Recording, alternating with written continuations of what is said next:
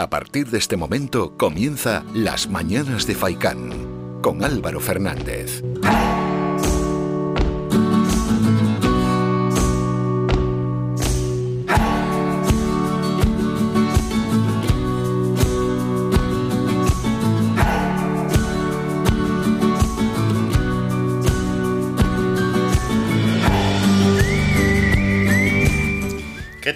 Buenos días y bienvenidos a este vuestro programa, Las Mañanas de Faikán. Reciban un saludo de Álvaro Fernández y hoy es martes 20 de abril. Bueno, 20 de abril del 2021, no 20 de abril del 90, como dice Celtas Cortos en su canción. 20 de abril, fecha marcada en el panorama musical con esa canción, pero bueno, una fecha más y otro programa más que hoy viene con un contenido realmente apasionante, diferente, diverso también y donde intentamos englobar a casi todos los gustos, ¿no? No un programa para un tipo de público concreto, sino para todos los oyentes, para todos aquellos que quieren recibir una información diversa, pues para eso estamos aquí en las mañanas de Faikan. Si miramos a través de la ventana, Aquí en el municipio de Telde, pues poca nubosidad. Eso es lo que tenemos en estos momentos y algo de viento sí que sopla. Ojo ayer, ¿eh? A las rachas de viento que en algunos momentos pues eran algo molestas. Ese viento de procedencia norte que hace que la sensación térmica sea más baja de lo que realmente es. Cuando estás un poquito resguardado no se está mal, pero cuando estás en alguna zona así un poquito de estas al intemperie y te pega el viento fuerte, ojo. Ojo que ayer aquí soplaba con fuerza. En otros lugares de la isla, zona norte y así también, luego ya en la zona oeste o en la zona sur es bastante diferente porque cambia, cambia la cosa. Bueno, hoy repasaremos también las temperaturas para martes, miércoles y jueves. No se esperan ¿eh? grandes cambios por si alguno quería recibir alguna novedad. No, de momento no. Entrevistas y protagonistas que tenemos para hoy. A las 9, en un rato, hablamos con el alcalde de Tejeda, con Francisco Pereira. Bueno, a las 9 es el boletín informativo. Justo después del boletín informativo nos vamos hasta Tejeda, pues para conocer un poco cómo está la situación por allí, qué tal están llevando esta legislatura y estos dos años.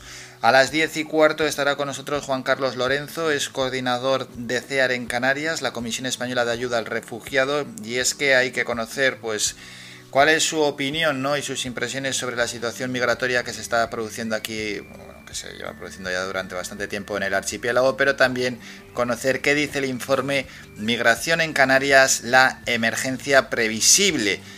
Ese informe que han sacado desde la Comisión Española de Ayuda al Refugiado. Y después, justo después, hablaremos con Guacimara Magdaleno de Futurismo 2021, ese foro internacional para profesionales del turismo que se va a celebrar el jueves y el viernes aquí en el archipiélago, pero bueno, sobre todo lo que se va a celebrar es de manera en streaming, ¿no? De manera telemática y va a llegar para todo el mundo. Y es que ya hoy en día hay que hacer las cosas en streaming para que desde todas las partes del mundo puedan verlo y más aún cuando estamos hablando de turismo, ¿no?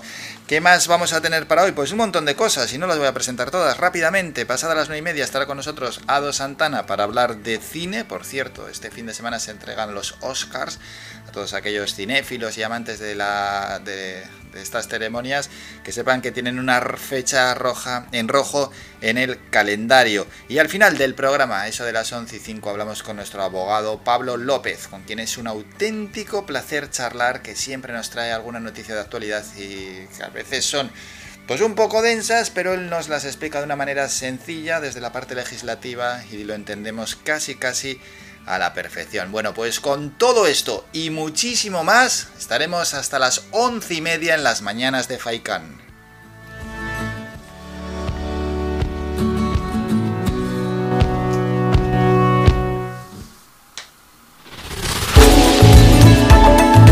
La opinión del día. Promesa del día, del día de ayer, el certificado digital verde para viajar en junio.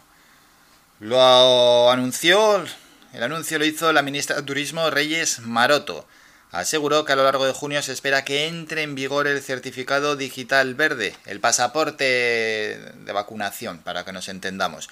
Una herramienta que ayudará a mejorar los niveles de movilidad, con el consiguiente efecto positivo para la economía en España.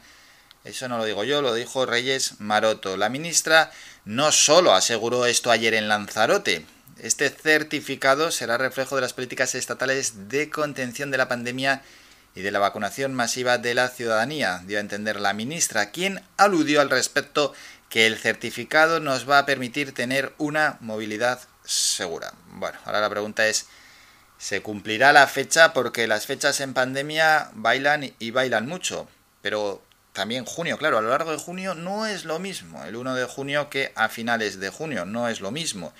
Y una vez que tengamos el certificado, esto que asegura si cada país puede imponer sus restricciones, ¿no?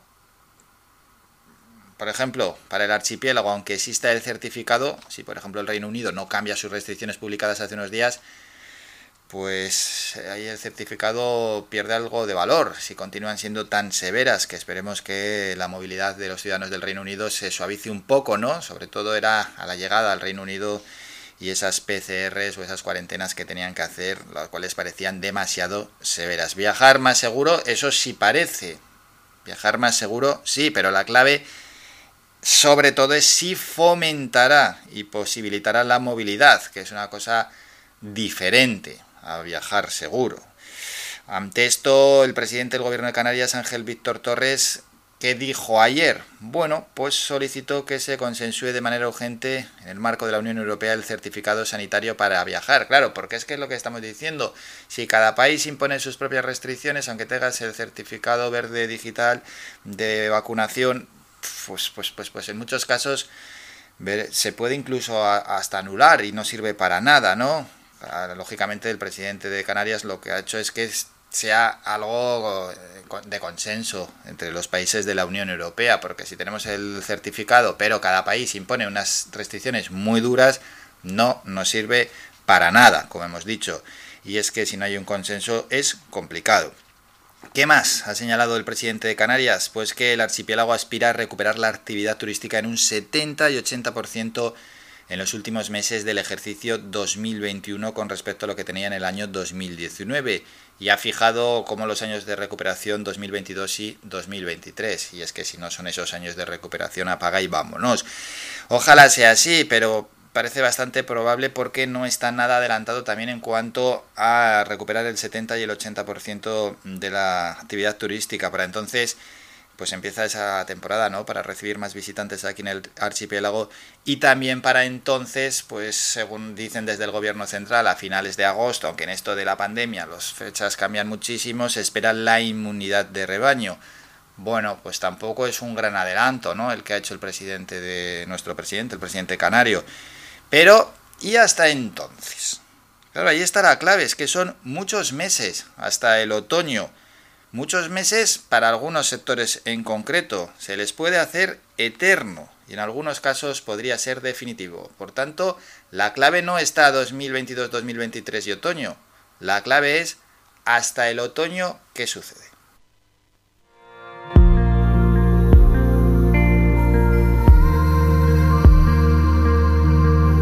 Comenzamos como siempre nos gusta con una canción. Y la canción es esta, Rosario es quien la canta y la canción La vida es otra cosa.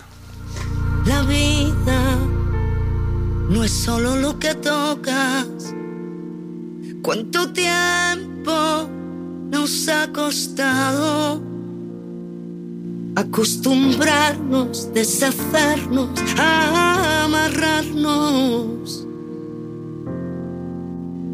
ya estamos de vuelta. La vida, la vida es otra cosa. Amaneces en el sur de mis sentidos. Eres dueño de todos mis desvaríos,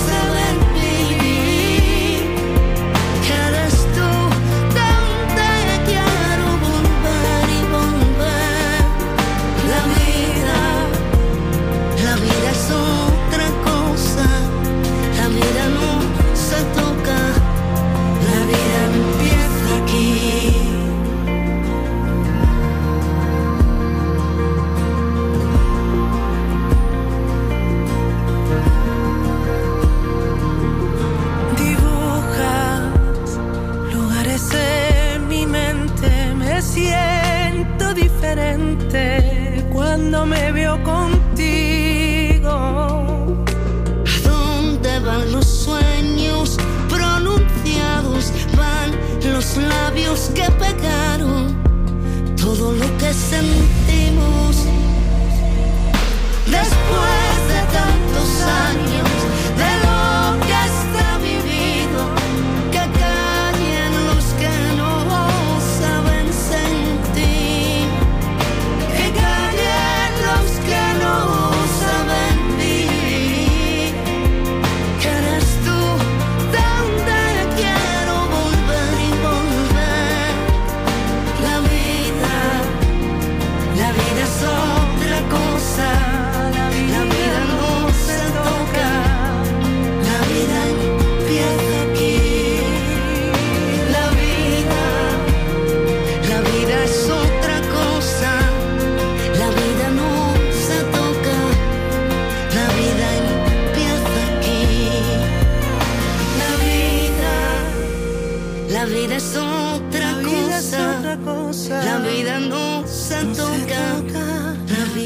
Nos lleva a publicidad y a la vuelta repasamos las temperaturas. Vamos con Es Noticia y luego el repaso a las portadas de los periódicos. Primero las de tirada general, luego las más cercanas y terminamos con las deportivas. Unas deportivas que menudo cisma se montó ayer con lo de la Superliga.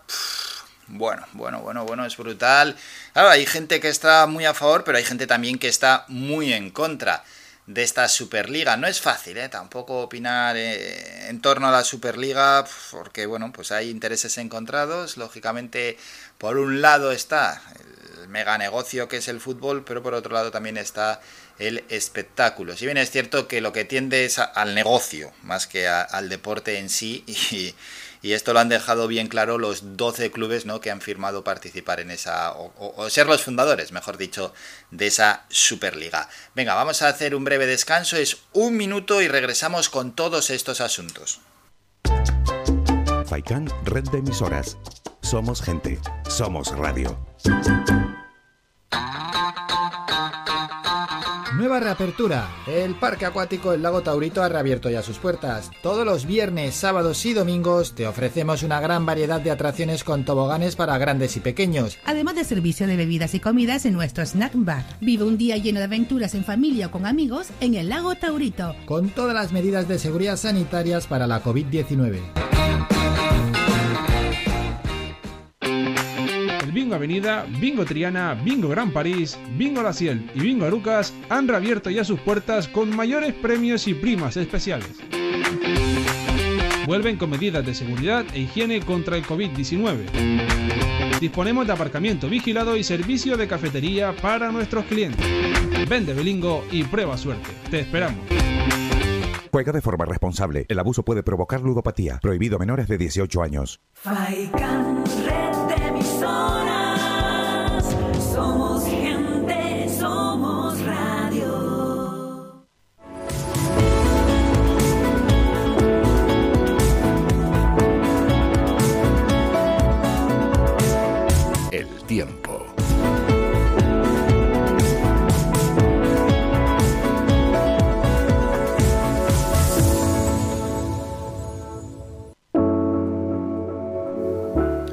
Tiempo ya para el repaso a las temperaturas para este martes 20 de abril. Comenzamos por el norte de Gran Canaria, donde tenemos para hoy unas temperaturas máximas de 24 grados y en cuanto a la nubosidad, bueno, intervalos nubosos, a ratos sí que habrá nubosidad, a ratos estará el cielo más despejado con nubes altas.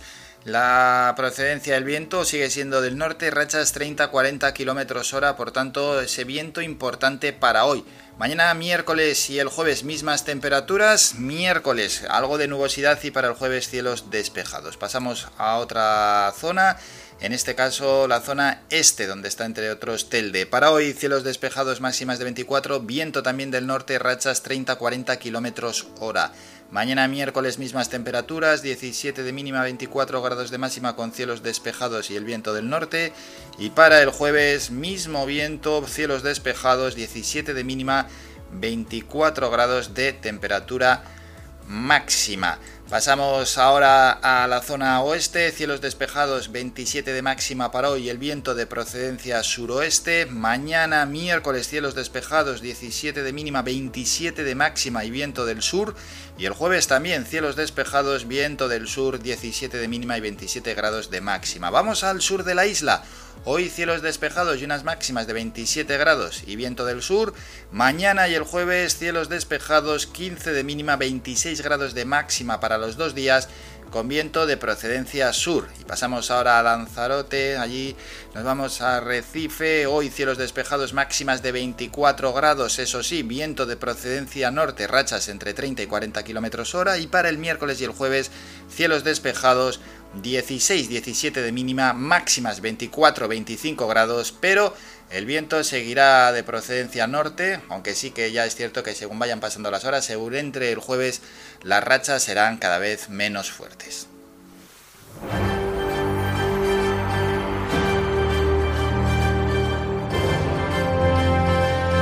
Es noticia.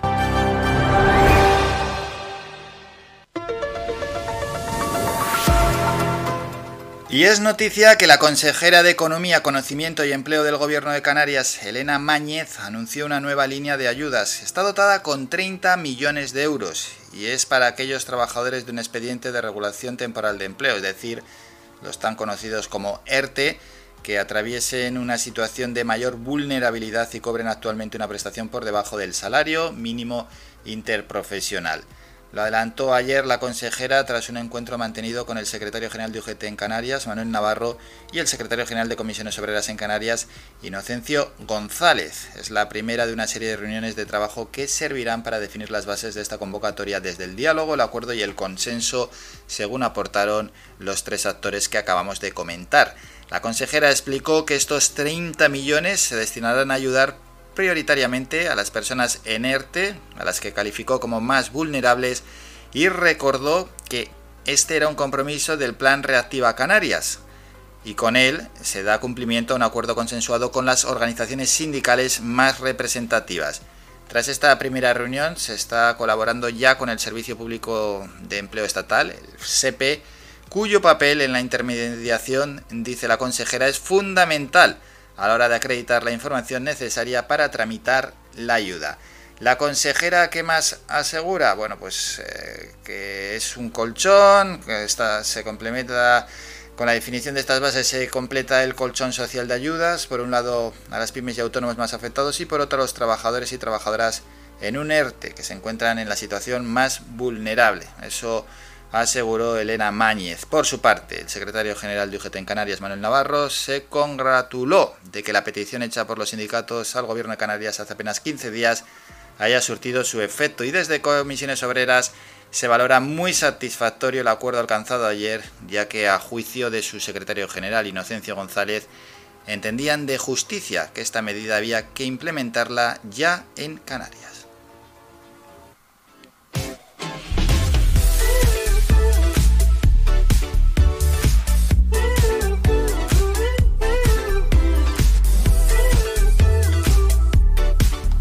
La información no para y nos vamos al repaso de las portadas de los periódicos. ABC. Pablo Casado ayer en la sede de ABC. El gobierno está desnudo porque ha sido incompetente, se ha basado en la mentira perpetua.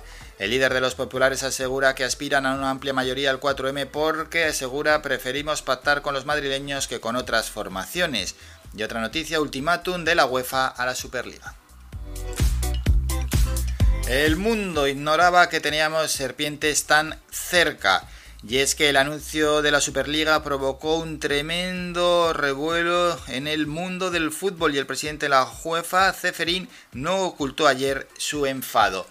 ¿Qué más eh, noticias en torno a este asunto? Los gobiernos europeos se alzan contra el club de los equipos ricos. Polémica por la Superliga de fútbol al margen de la Champions. La UEFA y varios ejecutivos comunitarios como el español rechazan los planes de Real Madrid, Barça y Atlético y otros nueve clubes europeos. Vamos ahora con la razón. En la entrevista de ayer, Josep Pedrerol y Florentino Pérez. Chantaje de la UEFA al fútbol. Amenaza con echar el viernes a los clubes fundadores de la Superliga, lo que dejaría al Madrid sin Champions. Florentino encabeza la revolución de los clubes que buscan un nuevo modelo de gestión y finanzas. Bueno, pues los periódicos de tirada general que también llegan con fútbol, curioso, ¿eh?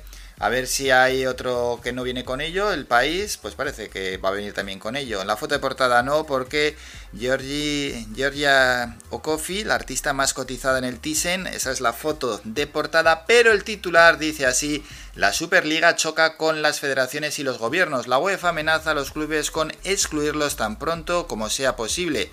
Los 12 equipos de fútbol del proyecto se arman para una incierta batalla jurídica.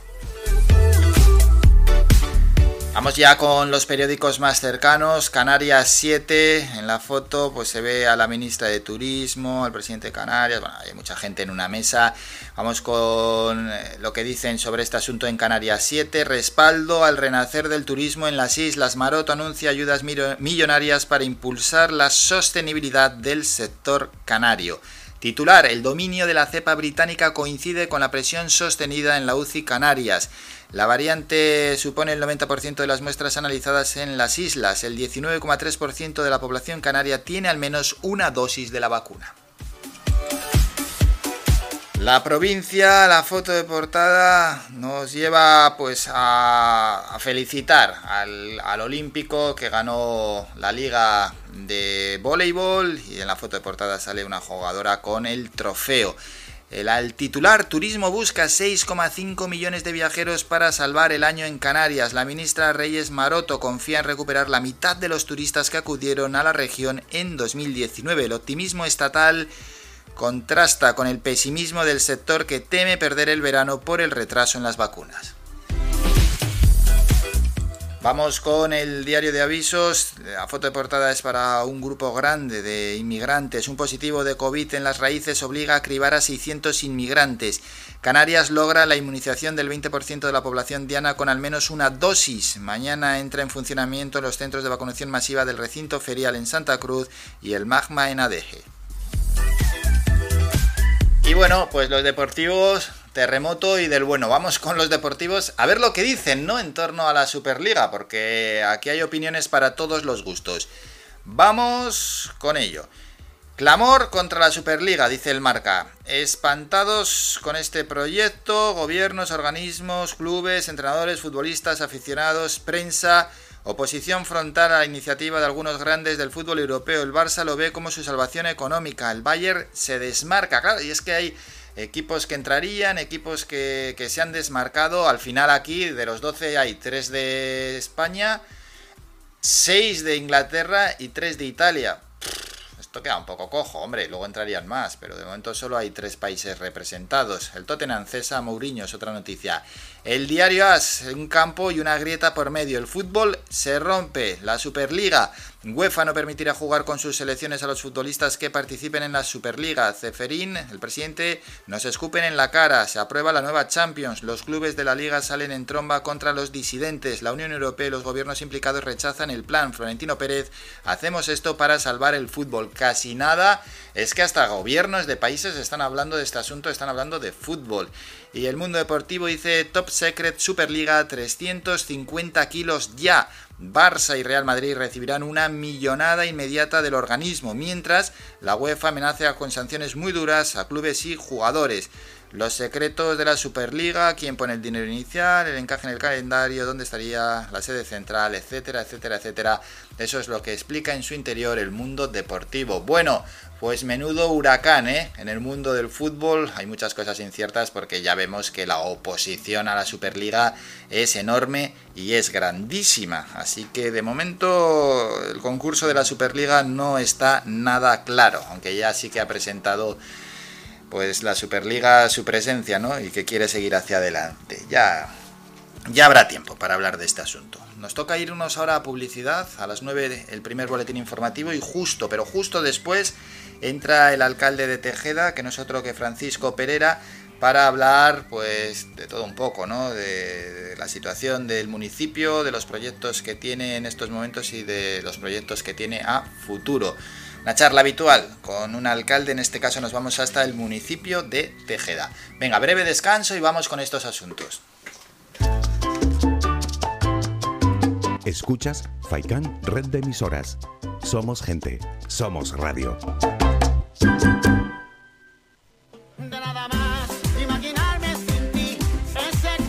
Restaurante Mi Niño abre sus puertas de lunes a viernes de las 7 de la mañana a 6 de la tarde. Le ofrecemos desayunos, menús variados caseros a precios asequibles. Disponemos además amplios salones para cualquier tipo de celebraciones. Infórmate o haga su reserva al 928 700602. Restaurante Mi Niño. Visítanos, estamos en la calle Los Peregrinos, Polino Industrial, El Gora Telde. Parking gratuito y fácil conexión con la autopista Gran Canaria 1. Te esperamos en el restaurante Mi Niño.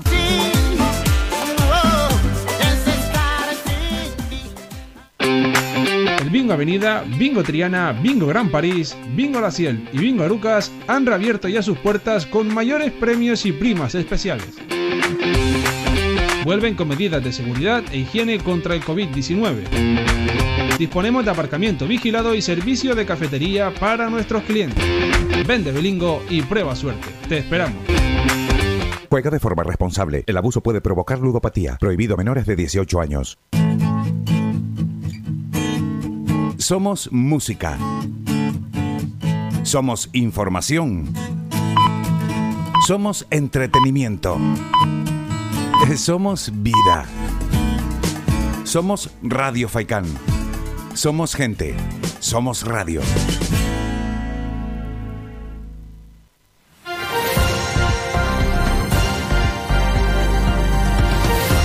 Noticias.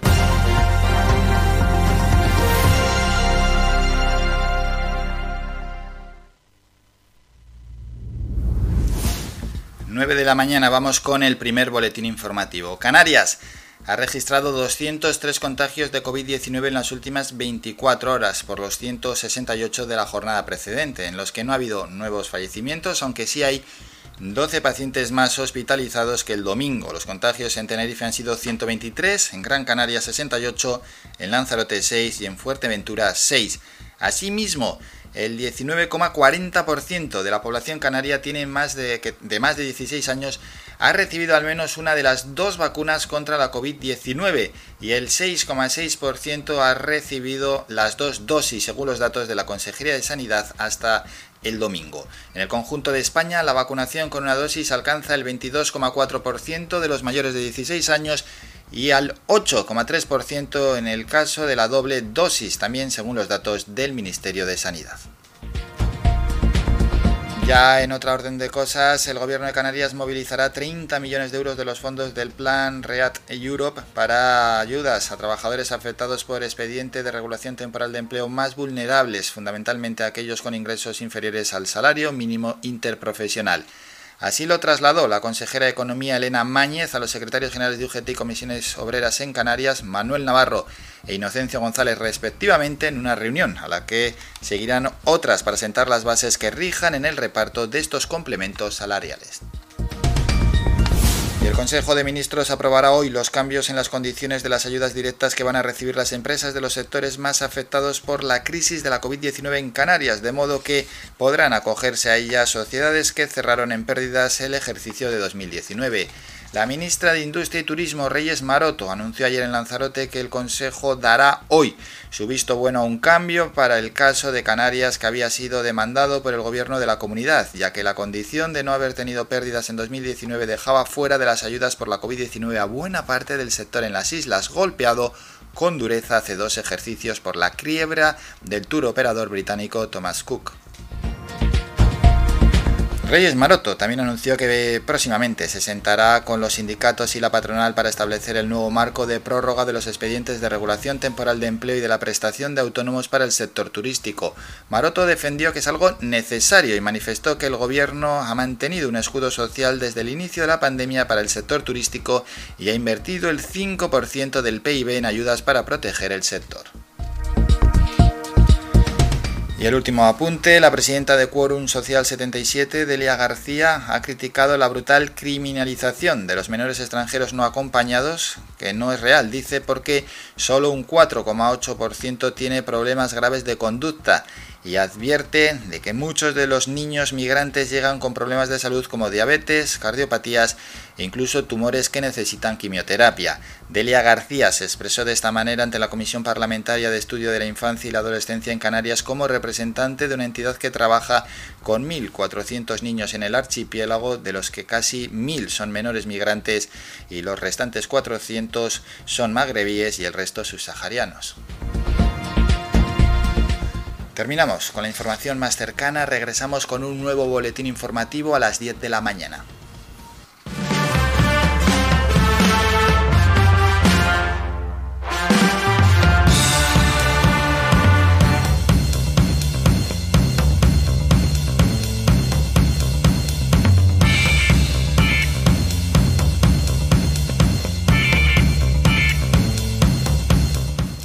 Bueno, nos vamos con un nuevo protagonista hasta Tejeda para hablar con su alcalde Francisco Pereira y para conocer cómo va todo por allí, por el municipio. Alcalde, buenos días.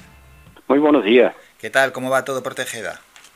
Bien, bien, para que no para que nos quejamos, hay que la situación es la que es, hay que hacerle frente al día a día y hay que ser optimistas y seguir luchando para vencer esta esta fatídica sorpresa que nos ha llegado. Sí, porque al final ya llevamos más de un año con la pandemia y de nada vale lamentarse. Sí, por supuesto. Ya las lamentaciones ya quedan, hay que dejarlas atrás, ya que, repito, hay que hacerle frente al día a día y, y bregar y luchar para sacar esto adelante. ¿Cómo le ha afectado la pandemia de la COVID-19 al municipio de Tejeda? Bueno, igual que a todos, inicialmente nos cogió a todos de sorpresa, fue, ha sido un cambio radical en el día a día, eh, en nuestras costumbres eh, cotidianas, laborales, eh, en fin, en, todos los sentidos, ¿no?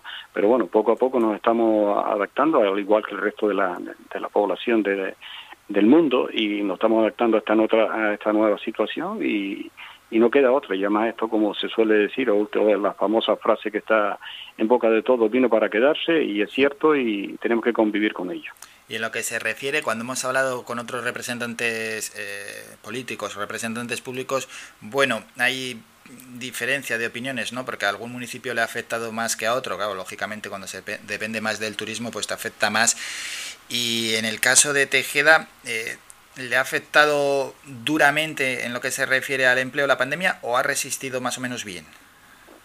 Bueno, aquí, eh, a diferencia, eh, no somos un pueblo eminentemente turístico. Claro. La verdad es que el turismo es un motor importante en nuestra economía local, pero bueno, lo hemos suplido con el turismo local, valga la redundancia, ¿no? Mm. Es cierto de que hemos tenido un invierno pues bastante copioso en cuanto a lluvias y puesto y eso ha influido que nuestros campos pues eh, han cambiado de imagen totalmente, dando una una una otra otra con otra cara, digamos, por llamarlo de alguna manera, y la verdad que han estado espectaculares. Lo que ha hecho efecto llamada para que todos los en fin, gran parte de los gran canarios, pues los fines de semana se acercaran a, se acercasen a las cumbres, a, a, disfrutar de la naturaleza, este bello paisaje, y claro, eso de una manera indirecta nos ha ayudado a, a, pasir, a salir de este valle, especialmente los fines de semana. Ya luego entre semanas, por supuesto, que no tenemos casi afluencia de visitantes, pero bueno, casi que se puede decir que se ha compensado una cosa con la otra dentro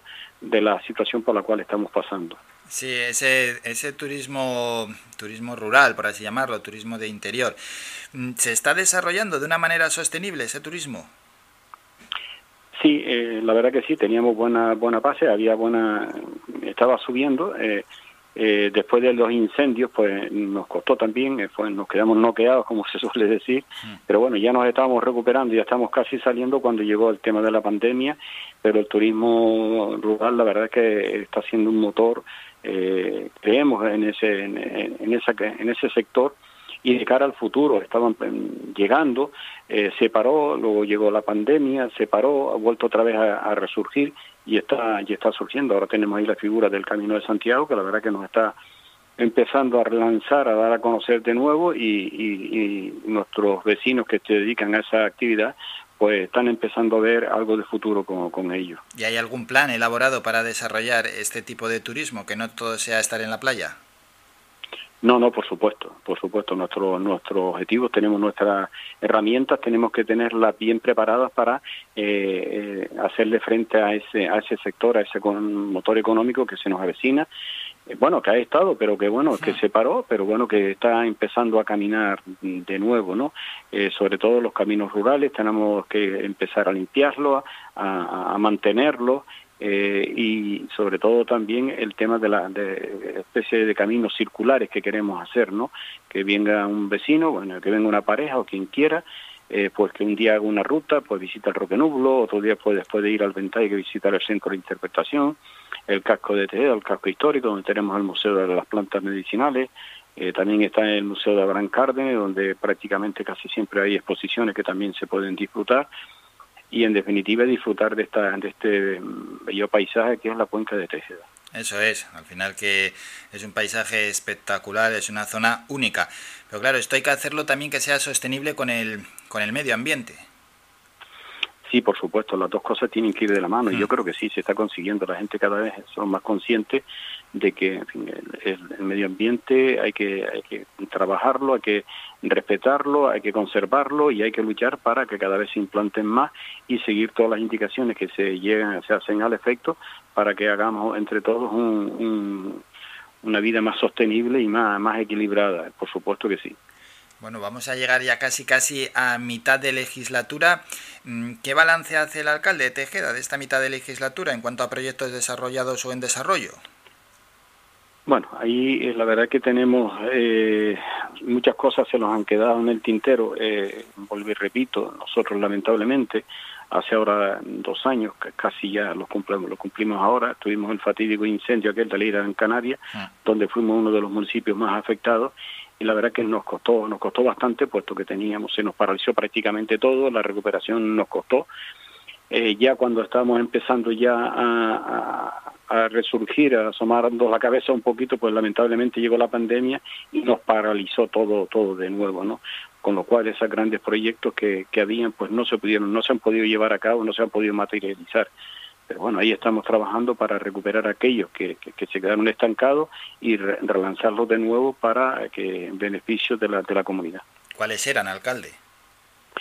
Bueno, eh, teníamos distintas actuaciones, por ejemplo, una actuación muy importante que ya se está llevando a cabo, el tema de la renovación de todo el alumbrado público de Tejeda, ya se había llevado una parte, ahora ya se está terminando el resto, que yo creo que nos vamos a quedar con un 97-98% de nuestro alumbrado público nuevo, eh, no solamente las luminarias, sino también todos los mecanismos que lleva que conllevan en las estaciones transformadoras, donde están los cuadros de, mando, ¿no? Eso es una obra importante que supera, pues, yo me atrevo a decir, casi los dos millones de, de euros, ¿no? Luego también tenemos en obra civil, pues se están haciendo actuaciones ahora mismo en, la ermita del, o la iglesia de la, de la Solana se rehabilitó, se está haciendo un mirador en el barrio de la Solana también, en el Carrizal se van a llevar actuaciones importantes, como ve el, hormigonado de la carretera de Taugui, eh, las calles interiores del Valle del Carrizal también se van a reasfaltar, algún que otro muro y reparación de caminos también. Eh, en el barrio de la Culata también la carretera de la Peña se va a hormigonar. Aquí en cuanto a la vaguada se está haciendo la tercera fase, que esperemos que ya sea la, la última y definitiva. Eh, bueno, y así un sinfín de, de, obras que tenemos en los distintos barrios también. La carretera del Majuelo se llevó una primera actuación, ya se va a continuar en estos días, se va eh, el asfaltado de la misma se va a llevar a cabo. Eh, ya vamos a empezar a reparar los daños causados por el incendio, eh, unas actuaciones que superan los 2 millones de euros en reparación de caminos, eh, en red de abastecimiento que se van a reparar, red de, red de saneamiento, eh, alguna, algún sector del alumbrado público que también se vio afectado. Eh, y bastante bastantes actuaciones que tenemos que tenemos que llevar a cabo un sinfín de ellas bueno esas actuaciones que siempre son tan importantes ¿eh? para los pueblos para que haya se mueva la economía para que no paren y desde los municipios más pequeños, pues siempre, por lo que nos comentan, ¿no? desde los ayuntamientos se busca ayuda de, de entidades eh, que están por encima, podemos decir, de bien sea del gobierno de Canarias, bien sea del Cabildo, esas ayudas que son muchas veces pues imprescindibles, ¿no, alcalde? Sí, sí, nosotros básicamente eh, dependemos mucho de esos organismos supramunicipales, llámese sí. Cabildo o cualquier consejería vinculada al gobierno de Canarias, dirección general y demás. Eh, concretamente, ahora mismo, por ejemplo, eh, entre el sector primario de la Consejería del Cabildo en Canarias se han se está terminando con la reparación de tres depósitos de agua de abastecimiento, el de que está ubicado en La Palmita, el del barrio del Tocón y el del barrio del del Carrizal. Por otro lado, también la Dirección General de Aguas del Gobierno de Canarias pues nos ha subvencionado la redacción de varios proyectos, cuyos algunos de ellos ya los vamos a licitar, como es el saneamiento de la Cruz Blanca o el saneamiento de Peña Rajada, eh, Rincón, Majuelo y demás. Algunos de ellos están funcionando, pero con bastante deficiencia, puesto que son obras bastante obsoletas y hay que actualizarlas y mejorarlas, ¿no? También se están redactando los proyectos para mejorar todos los depósitos reguladores de agua de la zona de la zona norte, concretamente los de la Culata, Manantiales, eh, Rincón, Guerra del Llano, el Maipé, todos esos depósitos, vamos también, se está redactando el proyecto para adecuarlos a la normativa. También es nuestra intención el depósito grande que tenemos en las bombas, pues mm, repararlo, pues, puesto que ya han dado sus años de servicio, necesita, tiene carencia, hay que mejorarla e inclusive vamos a ampliarlo, ¿no? También otro, se está trabajando en otro proyecto que es la la depuradora de Tejeda, pues actualizarla y de buscar de tal forma que sus aguas sean de una, una vez depuradas, sean de una calidad eh, excelente, que puedan ser revertidas a la agricultura eh, para años de sequía como el que pasó, que podamos eh, disponer de esa agua y completar el ciclo completo y no tener que, o sea, volverla a reutilizar de alguna manera puesto que es una fuente que tenemos ahí que está desaprovechada por dadas las carencias de esa infraestructura que tiene más de 40 años, pero que si logramos hacer una nueva con los nuevos mecanismos va a salir un agua de muy buena calidad y por supuesto que nos va, va a ser un impulso también para un añadido más para que la agricultura pues siga siga adelante y no se venga no se nos venga abajo y así seguiremos. Si seguimos hablando, estamos ahora y ahora con bastantes cosas. bueno, pues eso es positivo. Mientras haya proyectos, eso es muy, muy, muy positivo. Uno de los grandes males que afecta a los pequeños municipios, a los pueblos, es la despoblación y el envejecimiento. ¿Estos males están afectando mm, de manera contundente a Tejeda o, está resistiendo ¿no? a esta crisis importante que están sufriendo estos pequeños municipios en cuanto a la despoblación y envejecimiento? Porque eh, hay desde algunos sectores que parece que contra esto es casi imposible luchar, ¿no? Que es un fenómeno que cada vez son más los jóvenes que se van a las ciudades, se van abandonando los pueblos y que cada vez eh, se quedan allí las personas mayores, que se está sufriendo una despoblación y un envejecimiento muy rápida. Sí, nosotros no somos no somos la excepción, estamos inmersos totalmente en ese en ese mal, por llamarlo de alguna manera. Eh, es una población bastante envejecida. Eh, lamentablemente, pues cada vez son más los que se marchan y, no regresan. Eh, la juventud pues termina de, estudiar, pues quiere avanzar en esos estudios y ya tiene que salir fuera. una vez que terminan sus estudios, pues intentan eh, buscar trabajo acorde con lo que han estudiado, que es de sentido común, eh, y aquí en Tejeda pues no lo pueden desarrollar prácticamente. Eh, otros pues no consiguen los trabajos que ellos quieren y tienen que, que, marcharse. Hay gente que, que, en fin, que consiguen trabajo pues, en, los, en los municipios limítrofes y van y vienen todos los días, pero bueno, que somos uno de los municipios que estamos sufriendo la despoblación y nos está costando, nos está costando mantener esto en fin, esa, la, los, poquitos que quedan nos está costando mantener. Cuesta, eh, cuesta y es que en algunos momentos hay cierto desánimo por parte de la administración, pero bueno, oye, se está luchando y el, grito se pone y se lanza para luchar contra esta despoblación. Desde las administraciones superiores, ¿se podría hacer un, esfuerzo más grande o se están dejando un poco con las manos atadas? No, yo creo que lo que habría que eh, hacer un análisis profundo de esta hmm. situación y, mm, y caminar eh, pues 40 o 50 años atrás cuando estos campos, estos municipios estaban poblados, eh, que es lo que eh, daba origen a que la población pues fuese mm, bastante eh, estable, por llamarlo de alguna manera, ¿no? Analizar el porqué de la despoblación. Entonces, buscar ese fallo donde está para intentar que la gente vuelva otra vez. Es verdad que en estos municipios de montaña, la agricultura y la ganadería el latifundio pues aquí no, no, existe y el minifundio es muy complicado. Eh, nuestros, nuestros terrenos de cultivo son pequeñitos, no se pueden mecanizar y por supuesto la mano de obra es muy costosa y no son rentables. Pero habría que buscar alguna fórmula donde ese producto pues tenga un valor añadido para que compensar la, la diferencia de salario con respecto a poder competir con, con otros eh, lugares donde esa, eh, ese producto sale más rentable, ¿no? Bien con ayuda, bien con subvenciones directas también intentar por la apostando ahora por la agricultura ecológica, eh, olvidarnos de la agricultura tradicional, eh, que es un producto fin, que está que, que está empezando a, tener su mercado, está teniendo su aceptación y son productos que, que se están pagando mejor que la que el producto tradicional. También en cuanto a la ganadería, eh, los productos lácteos, tenemos unos quesos extraordinarios, pero bueno, hay otros productos que se pueden derivar, como puede ser el queso, puede ser mantequilla, una serie de cosas que se pueden elaborar. ¿Qué es lo que pasa? Que habría que formar a, la, a las personas, a los jóvenes con esos derivados y que, que eh, se abran mercado en, en, ese mundo. Por ahí creo que la, la administración eh, se pudiera implicar un poco más y buscar la manera de que sobre todo la juventud tenga tenga vida en estos municipios que es lo que realmente lo mantienen vivo. Claro, que tengan una posibilidad de vivir allí. Es que si no, si no se apuesta desde la administración es, es casi imposible, claro. Sí, totalmente de acuerdo. Hay que buscar algo donde el joven pueda desarrollar mm. su vida y, y entonces pues eh, eh, mantener este pueblo vivo, a este igual que los demás. Eso es. Y un par de asuntos que tienen que ver con el turismo. ¿Qué supuso la inclusión de Tejeda en, el grupo de uno de los pueblos más bonitos de España? Hombre, para nosotros ha sido la verdad que un antes y un después. Eh, Tejeda, en fin, dentro de la, de la isla pues era conocido, normal, pero de cara al exterior se dio, se ha dado a conocer aún más y la verdad es que las personas que vienen desde fuera, especialmente los, los de península, sí. del territorio español, uh -huh.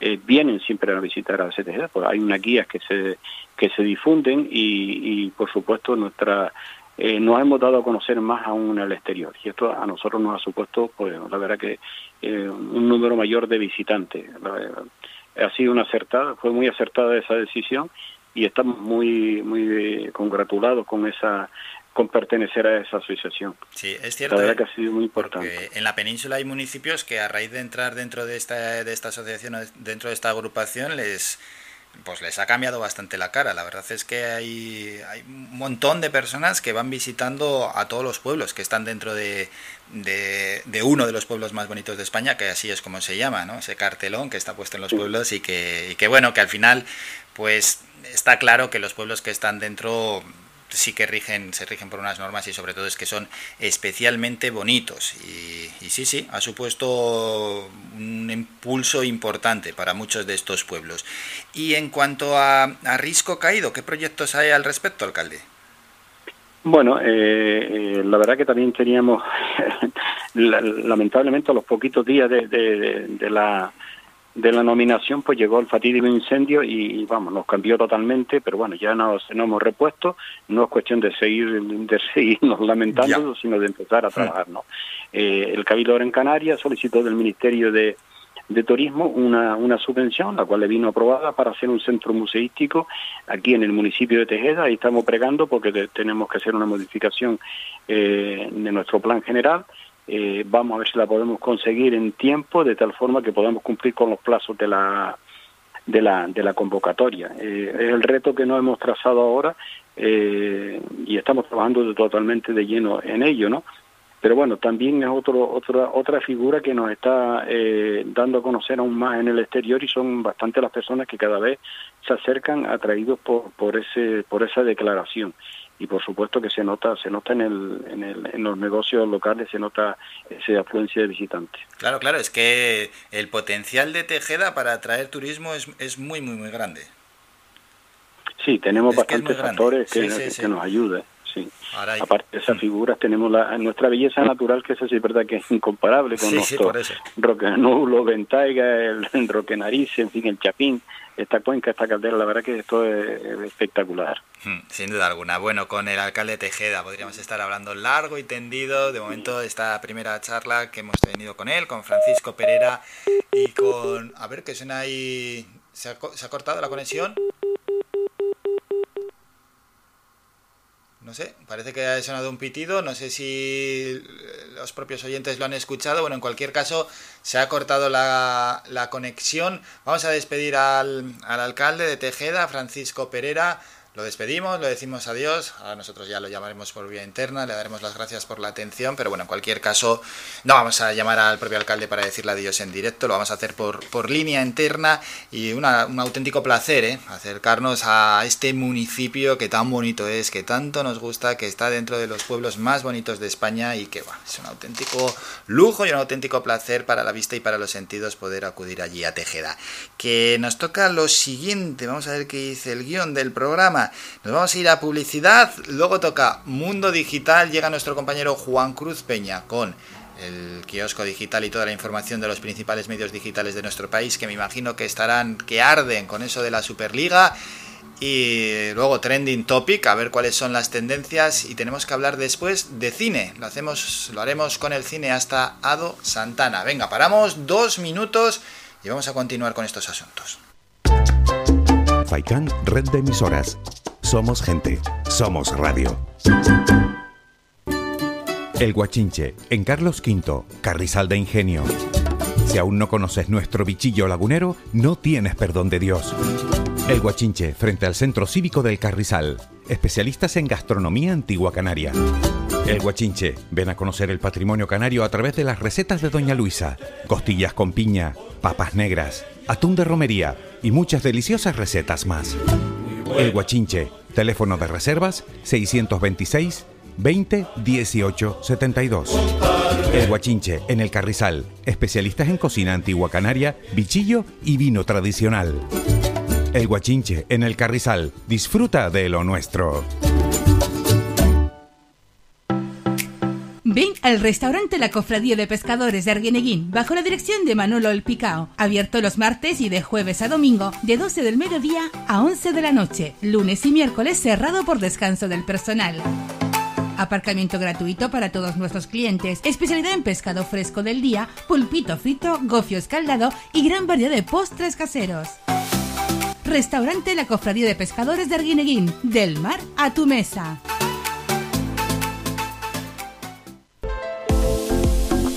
Fomenta el amor en Floristería Siempre Viva. Di lo que quieras y cuando quieras. Arreglo florales, plantas, ramos, todo lo necesario para comprar o regalar. Con envío a domicilio. Nos encontrarán en San Juan Telde. Floristería Siempre Viva. Damos vida a tus sentimientos. Cuando llevan flores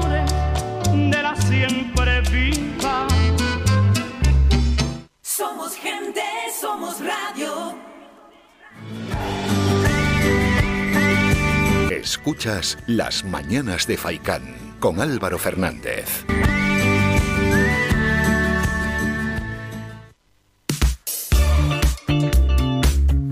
Momento ya para Mundo Digital. Empezamos esta sección con nuestro compañero Juan Cruz Peña, quien nos trae la información de los principales medios digitales de nuestro país.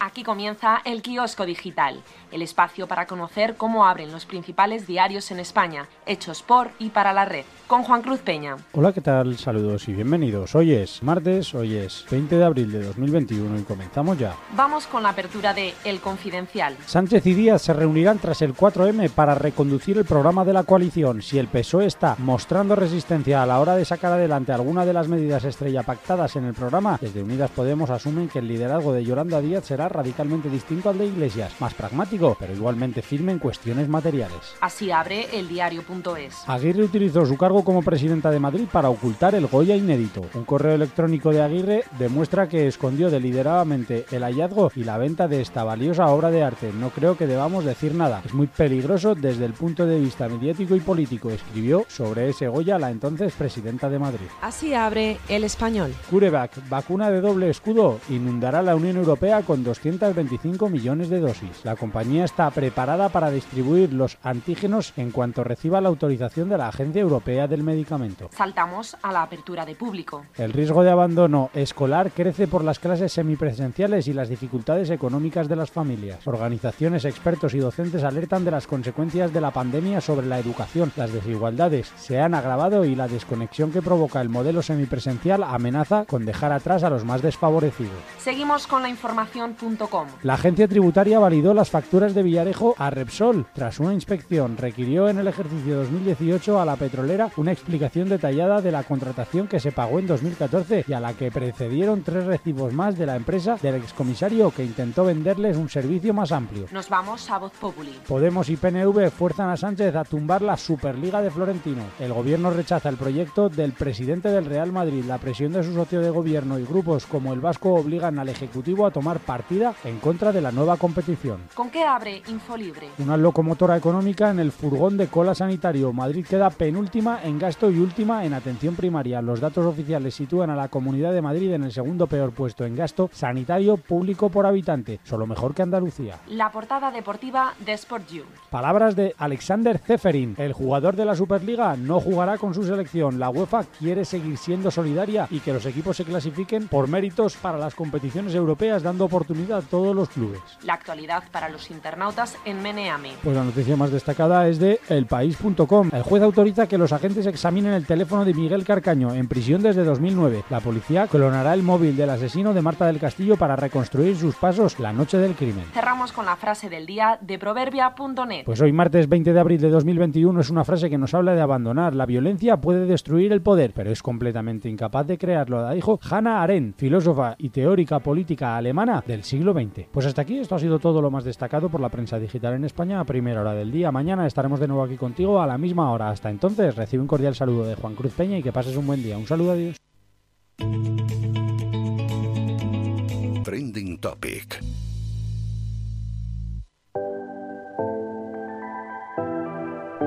Muchas gracias Juan Cruz por toda esa información que nos has traído puntualmente en el kiosco digital. Vamos con las tendencias en estos momentos a ver qué dice Twitter.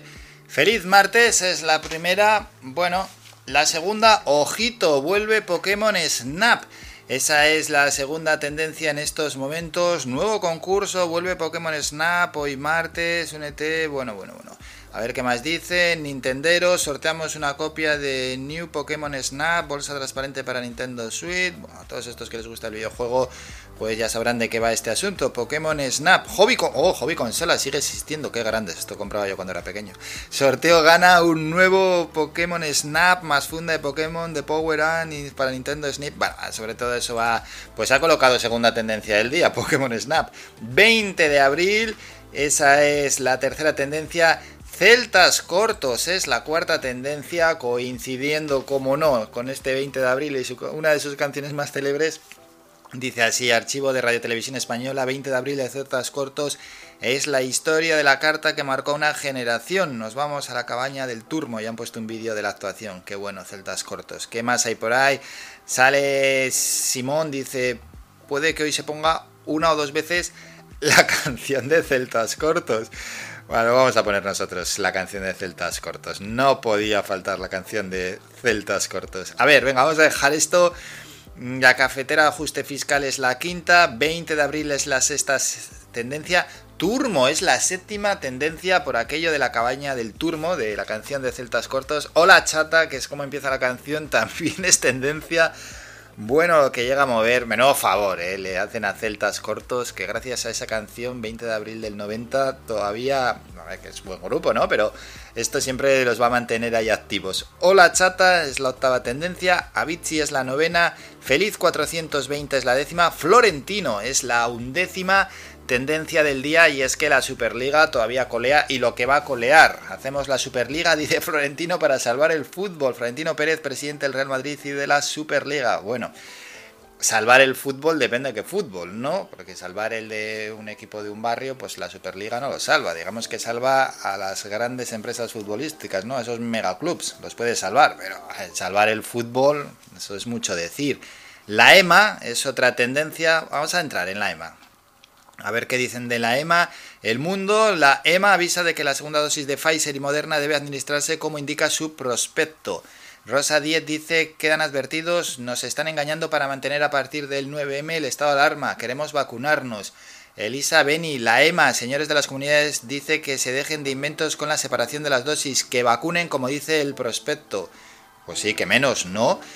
Eh, otra tendencia, Ignacio Escolar. A ver, en estos momentos, investigación, dice Ignacio Escolar, y por esto es tendencia. El marido de Esperanza Aguirre simuló una donación para defraudar impuestos y apropiarse de un cuadro inédito de Goya. Su hermano lo denuncia por apropiación indebida y fraude fiscal, entre otros delitos. Pues nada, si esto al final es verdad, pues otro escándalo. Julián Grimau es la 14, Complete Edition, Montaigne Audio, Javier Gallego, Santa Inés de Montepulciano, Stephen Curry, etcétera, etcétera, etcétera. Son las tendencias del día. Y una de las tendencias, o la gran tendencia del día es esta.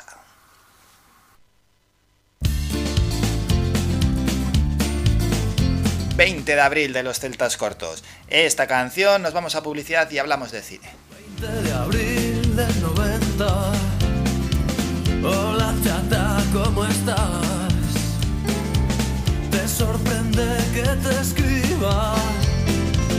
Tanto tiempo es normal. Pues es que estaba aquí solo. Me había puesto a recordar. Me entró la melancolía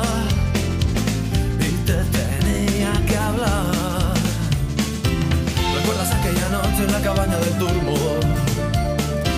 Las risas que nos hacíamos antes todos juntos. Hoy no queda casi nadie de los de antes. Y los que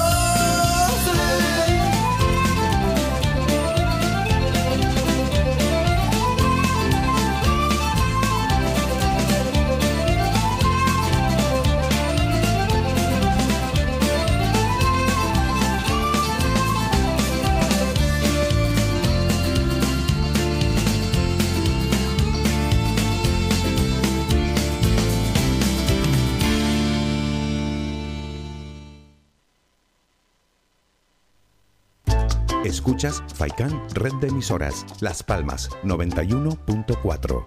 Somos gente, somos radio.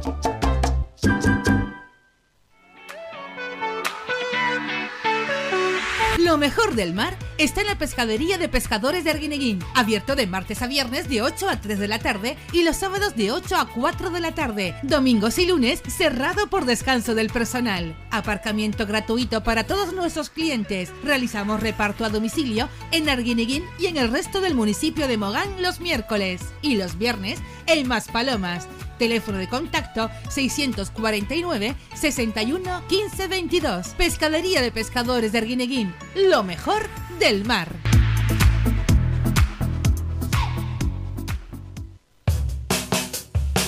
¿Pensando en construir, reparar o renovar? Deja tus proyectos en manos de profesionales. En Ferretería Germán Medina encontrarás todas las opciones para la industria y el hogar, con calidad y variedad, con todo un mundo de cerámicas a tu alcance, con facilidades para pagar. Financia tus compras hasta en 24 meses y sin intereses. Ahora, además, renovar tu baño te sale más barato que nunca. Ven y llévate tu mueble de baño con lavamanos, grifo, espejo y además plato de ducha y mampara por tan solo 395 euros. ¿Te lo puedes creer? Ven ya a Germán Medina y aprovecha nuestra promoción inigualable. Visítanos en vecindario 928 75 0107 y Polígono de Arinaga 928 75 39 54 y en germánmedina.es.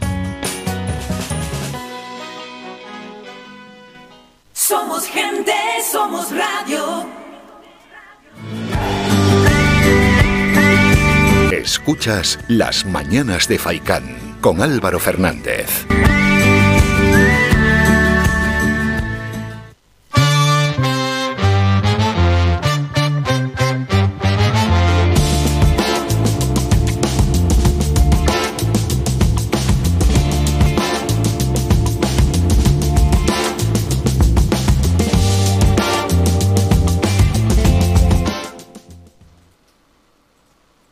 Tiempo ya para hablar de cine.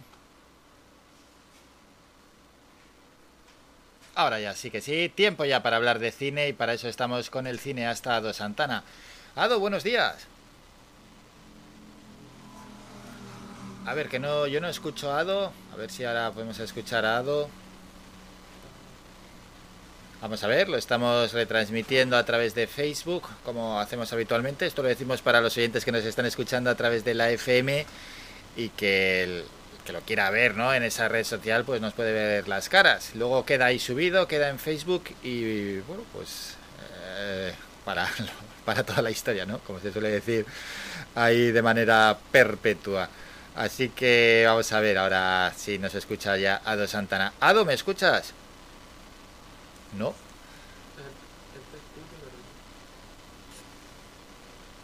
A ver, a ver.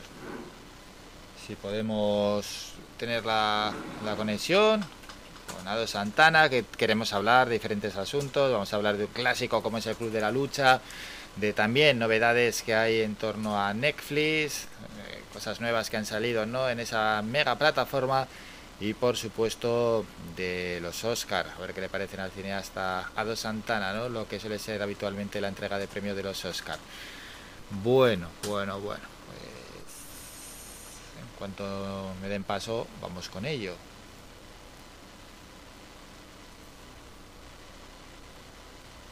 A ver, a ver, si tenemos ya a Ado Santana. Bueno, en cualquier caso, ya que hemos mencionado las redes sociales...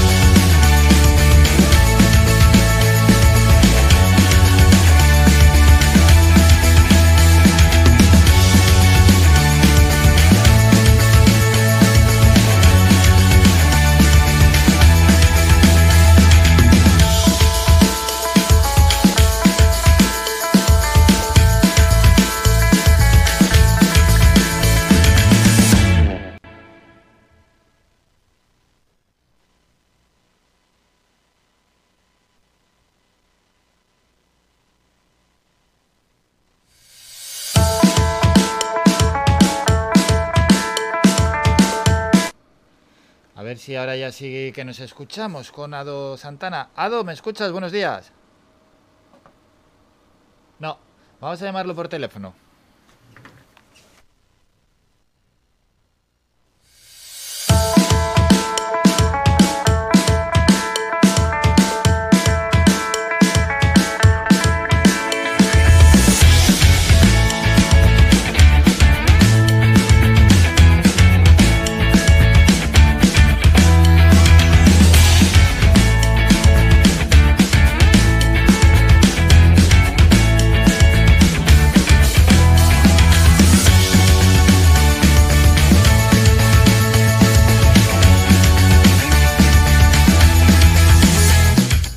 Pedimos disculpas a todos los oyentes. Bueno, pues estábamos intentando transmitir a través de las redes sociales, pero había un pequeño fallo. Vamos a hacerlo por lo menos para la FM a través del teléfono y así ya hablar con Ado Santana de, de lo que teníamos pensado. Bueno, pues esa pequeña pena, esa pequeña lástima, además un parón importante, ¿no? El que hemos sufrido en el programa que nos ha llevado unos minutos que hemos estado haciendo absolutamente nada. Vamos a ver si eh, ahora podemos entrar por el teléfono, nos coge Ado y hablamos con él. ¿Lo tenemos ya, Ado Santana? ¿O, o vamos a ir con otro asunto? Venga, ya nos dan paso para hablar con Ado Santana y con él charlamos ya, venga, sobre cine. Vamos a pasar a Ado Santana de una vez. Estamos ya, ¿no? Con Ado, finalmente hablamos con él. Ado, buenos días. Buenos días. Bueno, por fin podemos hablar. Una pena, ha fallado el Facebook, ha fallado la conexión. Una Bueno. auténtica pena. Bueno, vamos por lo menos, aunque sea para los oyentes que nos escuchan a través de la FM, vamos a empezar a hablar de, de cine, ya vamos directamente, ya vamos a- con este clásico, con esta película. Cuando el cañón de un arma se aloja entre los dientes apenas se entienden las vocales. Todos sabemos que se suele dañar más a la persona que quieres, pero también puede ser al revés. Cuando la exploración del espacio profundo sea algo cotidiano, serán las multinacionales las que lo bauticen todo. La esfera estelar IBM, la galaxia Microsoft, el planeta Starbucks. Antes ojeábamos pornografía, ahora ojeamos la colección de interiorismo. Frases célebres, el Club de la Lucha. ¿Por qué has destacado este clásico? La verdad es que fue un poco porque la semana pasada eh, sonó y bueno, una de mis pelis favoritas. Me parece que eh, bueno, me parece que es buenísima, verdad. Me parece que todo está que está bien. Me parece que es un poco eh, conceptualmente es un poco peligrosa porque es una película eh, a lo mejor conceptualmente un poco malinterpretable. Y bueno, me parece peligrosa como puede parecer peligrosa la naranja mecánica o, o Joker, ¿no? Y la verdad es que me parece que eh, eh, a nivel narrativo brutal, fotográficamente brutal y conceptualmente brutal. Me parece una película muy entretenida, que se puede ver en cualquier momento y que se la recomiendo a todo el mundo porque me parece que es muy, muy buena.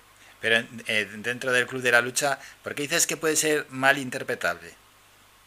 Porque, a ver, el, el, el escritor de, del- libro en el que está basado, que se llama Chuck Palahniuk, no sé si lo pronuncié bien, eh, eh, tiene una concepción de la vida eh, un poco diferente a la de las demás personas. Todo lo que él escribe va sobre eh, personajes que están en momentos de su vida muy depresivos, que van a grupos de ayuda y, y la verdad es que lo que él lo que vende, lo que él escribe, pues me parece que a veces eh, se puede malinterpretar. La película narra la historia de, de- no voy a hacer ningún spoiler, pero bueno, de una persona que monta un, un club de, de otras personas que se, se pelean en- eh, por el placer de pelearse dentro de un proyecto que es, que es un- una banda terrorista al final. Entonces, eh, yo creo que es un poco lo que pasó también con, con películas como La Naranja Mecánica, que la gente cuando hubieron personas que cuando la vieron, pues empezaron a meter palizas a otras personas. Entonces, claro, el- el- hay veces que hay que tener eh, cuidado con quién ve qué, ¿no? Eh, sí, sí, sí, sí, sí, sin duda alguna, sin duda alguna no, no llevarlo a, a lo que es eh, el día a día, cogerlo con una perspectiva porque, porque al final, bueno, pues hay que interpretar también las películas, ¿no, Ado? Sí, que también es que hay personas que son eh, muy influenciables, ¿no? En momentos de su vida. Y, y en el caso de, de, de películas como estas, pues, pues sí es verdad que, que ahondan unos temas que, que, bueno, a mí me parece muy potente, pero sobre todo eh, eh, el Club de Lucha tiene eh, frases como yo lo que posees acabará poseyendo. hay, un mensaje muy potente en, en toda la película y, y además habla de, de las personas que no tienen nada, ¿no? De, de- de nada un poco por dentro. ¿no? Y no sé, la verdad que me parece que conceptualmente es muy potente, que da para mucho, para mucho, mucho. Para todos aquellos que no la hayan visto, que se dejen de novedades y que la vean, ¿no? Sí, sí, la verdad que a mí me parece una peli que es eh, necesaria de ver y, y además yo creo que se puede ver muchas veces porque siempre se encuentran matices y, y está muy guay. Así que dentro de nuestro espacio imprescindibles, hoy metemos al Club de la Lucha. No olvidamos las novedades. Vámonos a Netflix, vamos con una novedad. No te muevas. ¿Me dejas verlo? No, no te muevas, Amy. Me muero por verlo. ¿Lista? Ujú. Me encanta. Eres un encanto porque es un horror.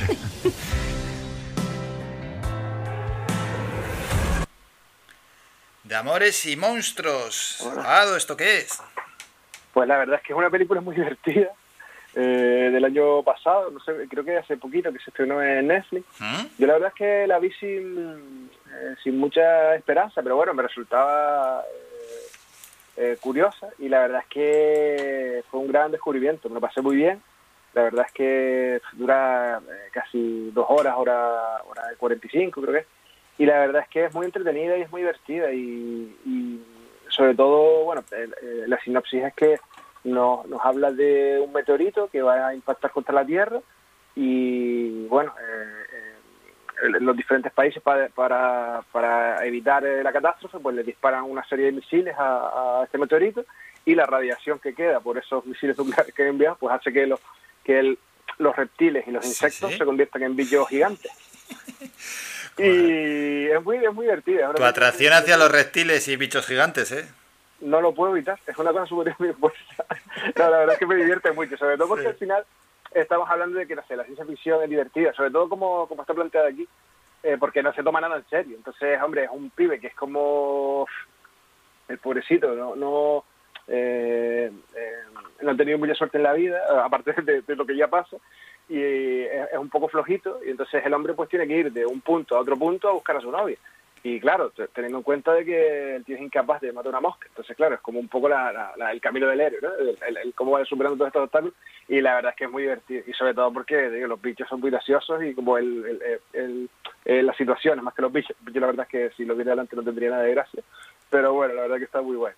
La que lo disfruté mucho, mucho. Venga, pues todos aquellos que tienen Netflix apunten de amores y monstruos. Vamos con una nueva novedad que nos trae Ado.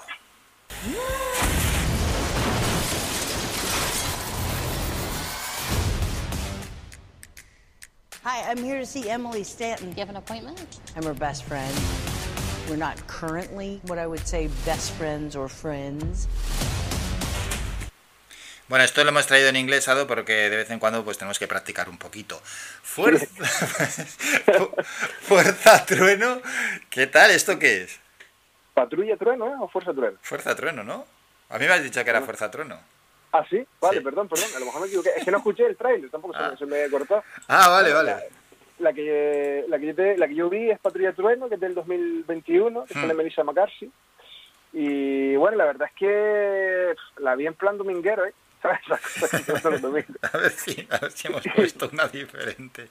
Vale, no pasa nada, no pasa nada. No, es la misma, es la misma, es la misma, sí, sí. No, el, Ah, sí, eh, vale. sí, Thunder Force es, es, es el mismo Vale, tráiler vale, que hemos sí, traído. Vale, vale, que estamos hablando de la misma. Eso Bien, es. bien. Vale, vale. Hombre, pues- hay, eh, eh, los títulos cuando hacen eh, los títulos que cuando los cambian, ¿no? De, de Hmm. una película americana a esta, pues la verdad es que a veces hacen medio destrozos, pero bueno, veo que en esta no. Sí, sí, por Bueno, ahí. en, la- en las películas italianas creo que llega un punto que era imposible cambiar los títulos porque se los curraba muchísimo. Pero bueno, De ahí el, vamos a entrar en el lío que hemos tenido. Eso es, Thunder Force. Bueno, Vale, vamos, vale. vamos con ello, sí, sí. Pues bueno, esta peli, la verdad es que uf, yo me costó terminar de verla, pero bueno, tampoco es nada muy, muy, muy horrible.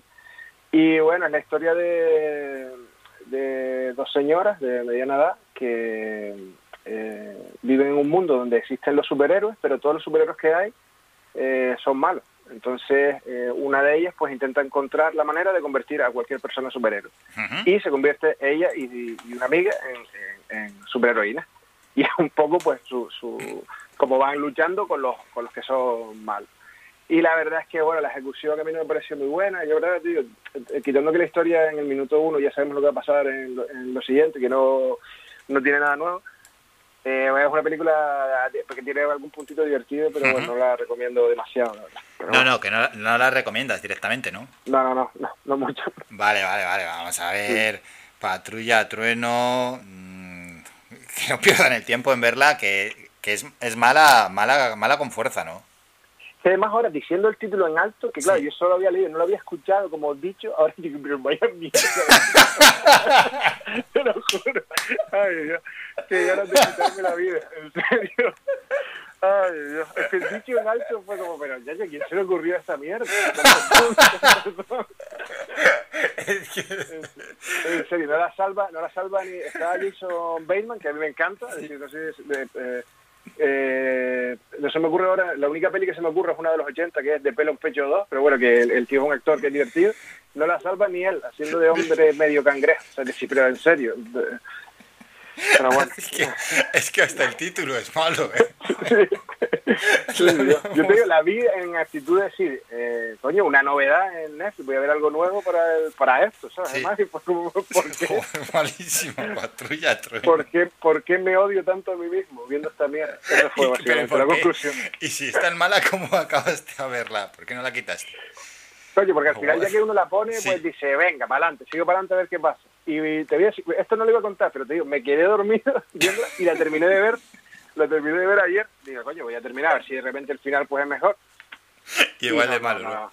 no, no era. Patru- Bueno, entiendo, enti- entiendo que habrá gente que... Que le pueda gustar, ¿no? Sí. Pero muy, muy poco. Si hay alguno que a lo largo de la semana le gusta, que, que nos llame para hablar de Patrulla Trueno, que es, Hombre, es, pues- es mala. Puede ser que sea la única película que ha visto en su vida. Sí, y ya. es que a lo mejor no ha visto otra cosa. Algún familiar Sí, sale en la película. Sí, sí. Bueno, nos quedamos en Netflix, sí que queda recomendada, que de amor y monstruos. Venga, pues esa película sí y Patrulla Trueno para nada. Esas plataformas de Netflix, esas dos películas que hemos traído y bueno, y luego dentro de imprescindibles el Club de la Lucha. Y vamos a hacer un apunte porque este fin de semana se entregan los Oscars, dirá alguno en abril. Sí, habitualmente son a finales de febrero, pero bueno, se ha pospuesto dos meses debido al impacto en el cine de la pandemia y así ha habido más un periodo de elegibilidad más largo, ¿no? Que se, ha- se amplió hasta el 28 de, de febrero y también pues han tenido en cuenta las películas que se publicaron en, en vídeo o en streaming y no solo las que estaban pensadas para estrenarse en cines. La 93 ceremonia de los Oscar, ¿a ti qué, qué sabor te deja esto de la entrega de, lo- de- los Oscar? Yo la verdad que eh, no suelo creer mucho en los premios de forma general, pero bueno, al final esto es eh, un grupo de personas que son profesionales de, la industria, que de, todos los oficios, como puede ser un director de fotografía o un- un director de arte o un actor, y esta gente pues vota eh, eh, a, los, a los títulos que ellos consideran que son mejores. Esto al final no deja de ser la opinión de unas personas sobre algo, como Patrulla Trueno, ¿vale? Que mi opinión de eso es que es una mierda, pero de repente otra persona la ve y le parece flipante. También, eh, yo creo que lo hablamos en otro programa, me pasó que mm, yo, eh, eh, mi fe en los Oscars murió cuando Bailando con Lobos ganó todo y uno de los nuestros no. Ahí fue como... Eso te, eso te marcó, eso te marcó. Pero me hizo un daño emocional que yo no sé si esto va a ser reparable. Yo lloro por las noches recordando eso. Es fatal. Y, y no ha habido no ha habido otra gala que te haya recompuesto. No, no, yo no, me- no me he recuperado de eso. No. No. la realidad es que al final es eh, eso, la opinión de una gente sobre algo y muchas veces es por moda o por...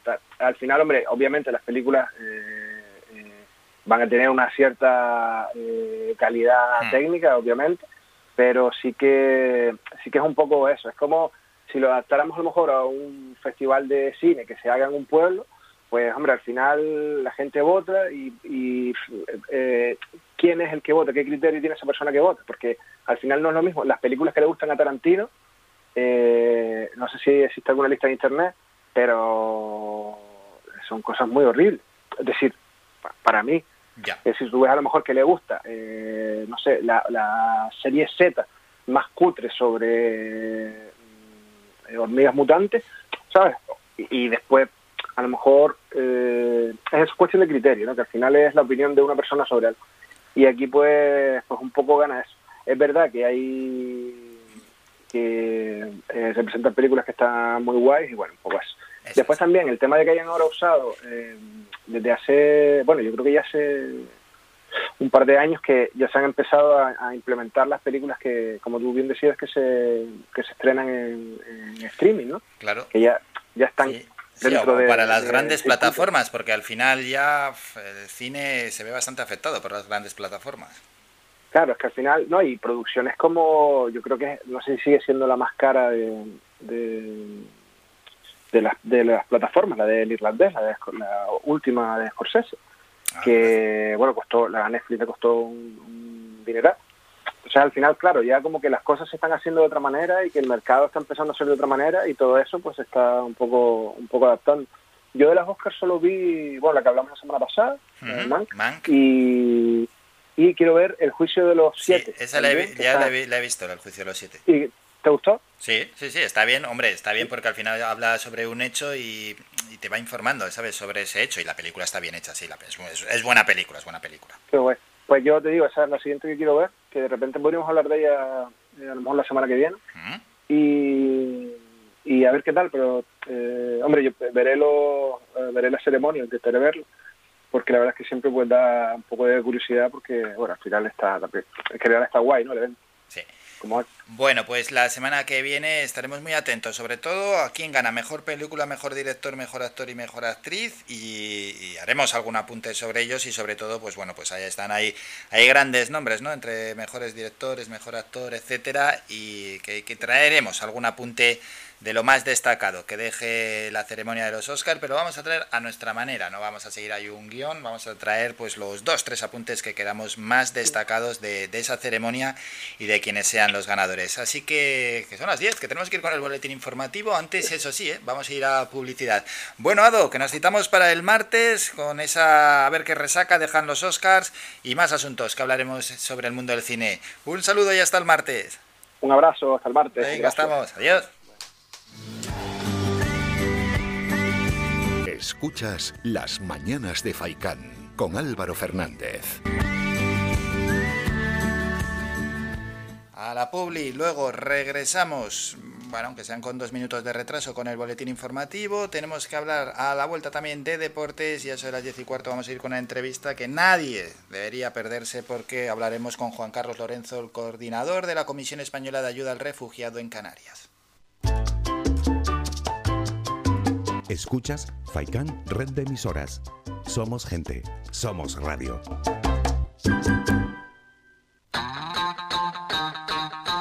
Nueva reapertura. El Parque Acuático El Lago Taurito ha reabierto ya sus puertas. Todos los viernes, sábados y domingos te ofrecemos una gran variedad de atracciones con toboganes para grandes y pequeños. Además de servicio de bebidas y comidas en nuestro snack bar. Vive un día lleno de aventuras en familia o con amigos en el lago Taurito. Con todas las medidas de seguridad sanitarias para la COVID-19.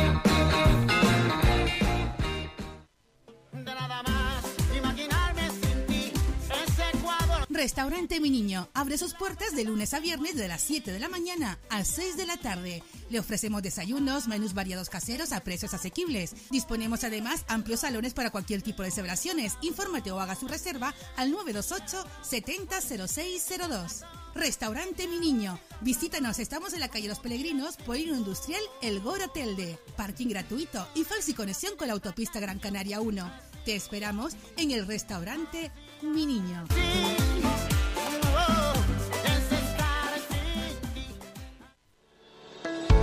De lunes a viernes a la una de la tarde en Radio Faicán hablamos de salud con el Dr. Vázquez. Te ofrece claves y consejos para una vida más saludable. Y todo el año, las 24 horas del día te atienden el teléfono 644 92 91 90. Recuerda 644 92 91 90. Para más información visita joseluisvázquez.es o escribe a info joseluisvázquez.es. Estará encantado de atenderte. Y no lo olvides, Nouro te ayuda a depurar tu organismo y evita la retención de líquidos gracias a una combinación de plantas seleccionadas. En herbolarios y para farmacias, pide Nouro y favorece tu renovación interior.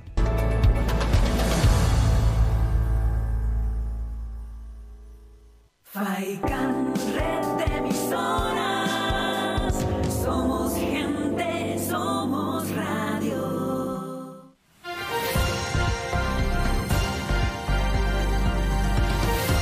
noticias.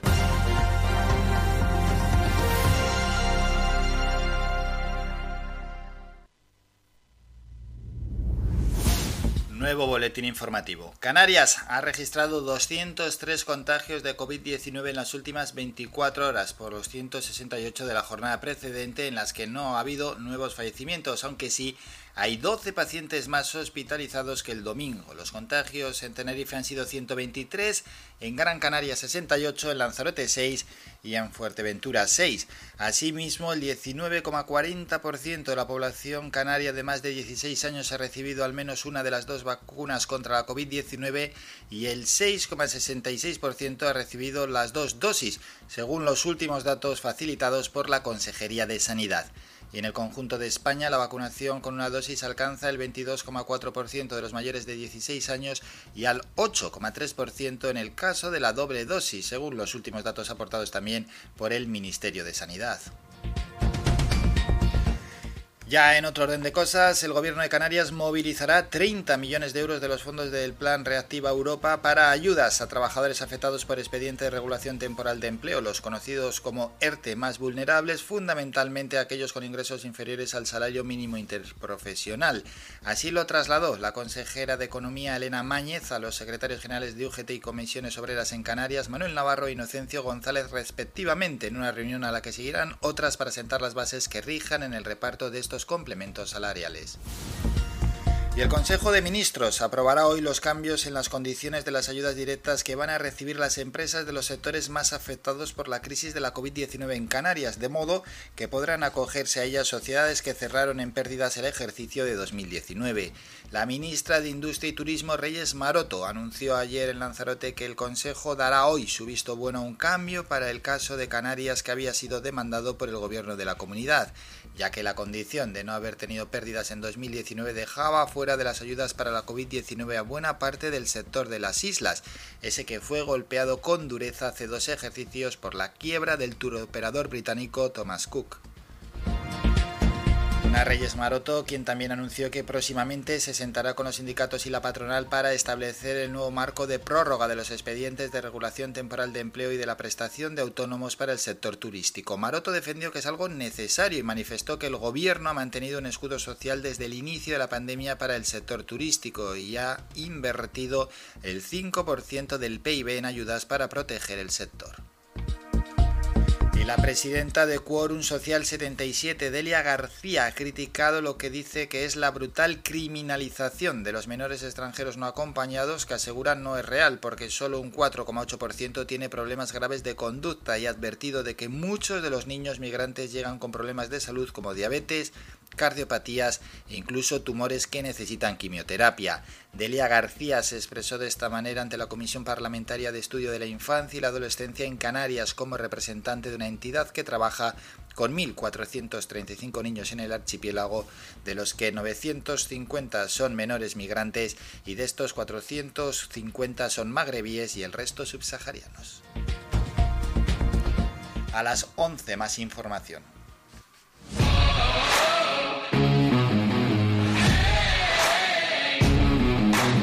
La actualidad deportiva.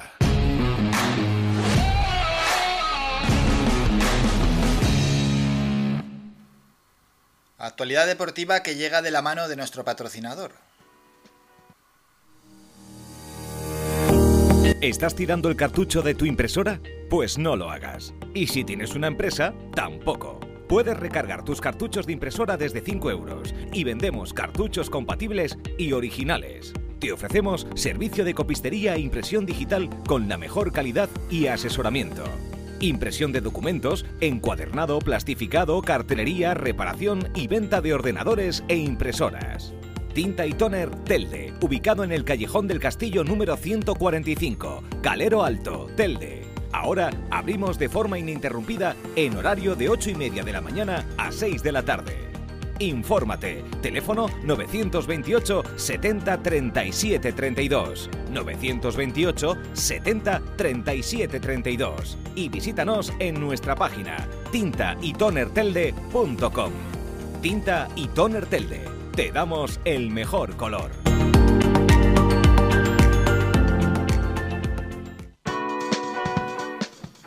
Tiempo ya para el deporte. Vamos a los partidos ayer de segunda división, donde está nuestro equipo, la Unión Deportiva Las Palmas, y hubo dos encuentros. Y además con el mismo resultado: Almería 1, Español 1 y Leganés 1, Ponferradina 1. Mañana en esa segunda división del fútbol español se juega a las 6 de la tarde el Mirandés Tenerife. En la Liga Endesa, donde está el Herbalife Gran Canaria, mañana partidos a las 5 y media San Pablo Burgos Zaragoza y a las 8 y cuarto Tenerife Bilbao Basket. Y hoy la Euroliga a las 6 de la tarde, Anadolu Efes contra el Real Madrid. Y vaya la que se ha liado el fútbol tradicional, por llamarlo de alguna manera, que está representado en la UEFA, en dirigentes gubernamentales, instituciones, clubes, etcétera, han levantado un frente común para frenar este huracán de la Superliga que amenaza con cambiar la organización de un deporte que para muchos pasará de tener un origen humilde a ser exclusivo para los clubes más pudientes. Y es que el anuncio de la creación de una competición semicerrada por parte de 12 de los mejores clubes europeos de Inglaterra, España e Italia, al que se adelantaron con un comunicado el organismo europeo y las ligas y las federaciones de los tres países, ha provocado una tremenda convulsión no solo en el mundo del fútbol. Mientras, el Comité Ejecutivo de la UEFA, reunido ayer en Suiza, ha acordado seguir adelante con el nuevo formato de la Liga de Campeones que entrará en vigor en la campaña 2024-2025 pese al anuncio de creación de esta Superliga Europea por parte de 12 de los clubes más poderosos del continente. Independientemente de la pretensión de estas entidades de crear una competición casi cerrada, dentro de tres años el principal torneo europeo contará con 36 equipos en vez de los 32 de la actualidad.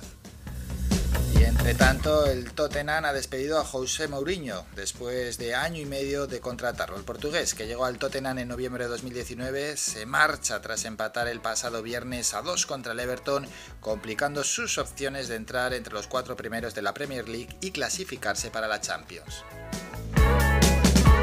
Y vamos a recordar que hay jornada de fútbol entre semana, así que los futboleros pues están de enhorabuena. Es la jornada 31 en Primera División. Mañana partidos en Primera, vamos con ellos. A las 6 Levante Sevilla, Osasuna Valencia, a las 7 Real Betis Athletic, a las 8 a la vez Villarreal Elche Valladolid y a las 9 mañana Cádiz Real Madrid. Y ya para el jueves se juegan a las 6 Atlético de Madrid Huesca, a las 8 Granada Ibar, a esa misma hora Real Sociedad Celta de Vigo y cierra la jornada liguera el jueves a las 9 de la noche el partido que enfrentará al Barcelona y al Getafe. Terminamos con la información deportiva.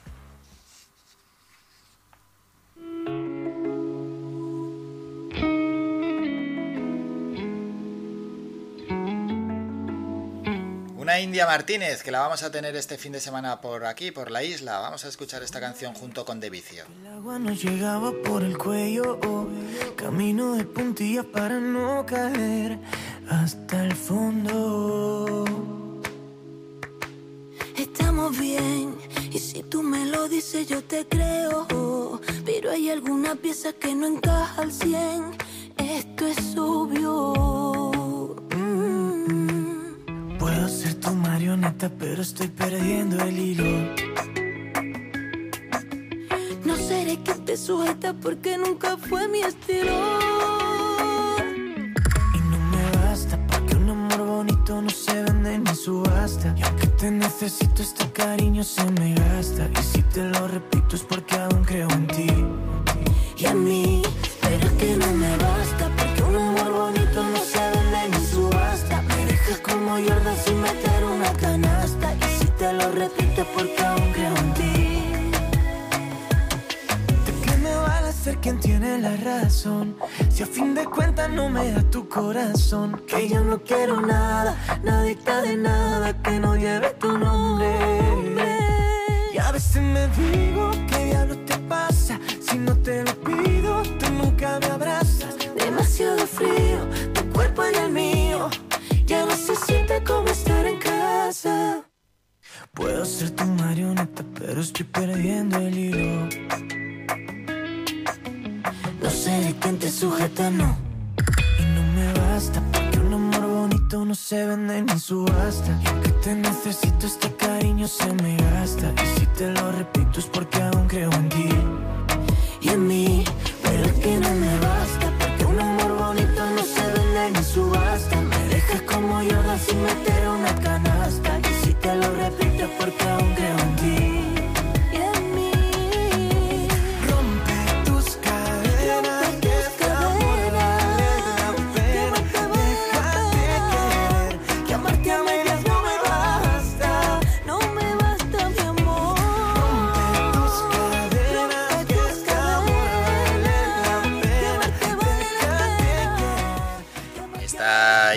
Martínez, que como hemos dicho estará con nosotros aquí este próximo fin de semana en la isla actuando.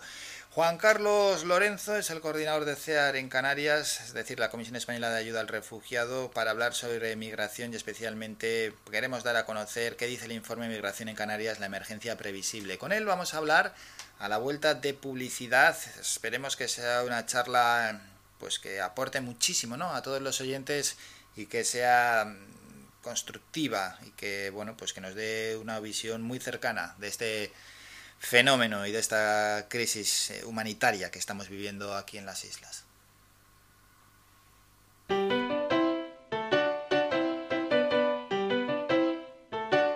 Estás escuchando Faikan Red de emisoras Gran Canaria. Sintonízanos en Las Palmas 91.4. Faikan Red de emisoras. Somos gente, somos radio.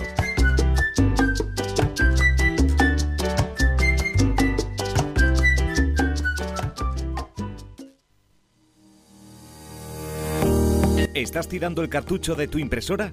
Pues no lo hagas. Y si tienes una empresa, tampoco. Puedes recargar tus cartuchos de impresora desde 5 euros y vendemos cartuchos compatibles y originales. Te ofrecemos servicio de copistería e impresión digital con la mejor calidad y asesoramiento. Impresión de documentos, encuadernado, plastificado, cartelería, reparación y venta de ordenadores e impresoras. Tinta y Toner Telde, ubicado en el Callejón del Castillo número 145, Calero Alto, Telde. Ahora abrimos de forma ininterrumpida en horario de 8 y media de la mañana a 6 de la tarde. Infórmate. Teléfono 928 70 37 32. 928 70 37 32. Y visítanos en nuestra página tintaytonertelde.com. Tinta y Toner Telde. Te damos el mejor color.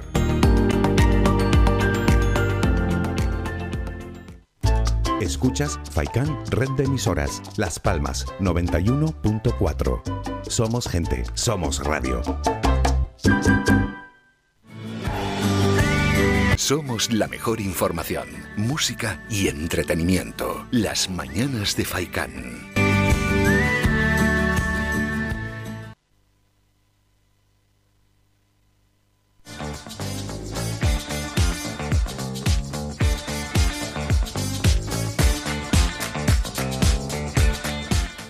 Vamos a ir con el siguiente protagonista, que es Juan Carlos Lorenzo, coordinador de CEAR en Canarias. Con él queremos charlar, bueno, para conocer, entre otras cosas, qué dice el informe llamado Migración en Canarias, la emergencia previsible, ¿no? Analizar en este informe pues la política migratoria que se está desarrollando en el archipiélago y qué propuestas ofrecen desde esta Comisión Española de Ayuda al Refugiado para bueno para este problema que tenemos aquí para buscar una solución sin duda alguna a estas personas que, siempre se juegan la vida y que muchos de ellos pierden la vida en el mar no esta situación que se puede calificar de inhumana que están viviendo miles de personas que llegan a nuestras islas y que en un número importante de casos pues tiene que ser salvamento marítimo o propiamente otros barcos, ¿no? Los que acuden al rescate de estas personas que van a la deriva en el mar y que llegan en, el, en unas condiciones penosas a nuestras islas y bueno, en algunos casos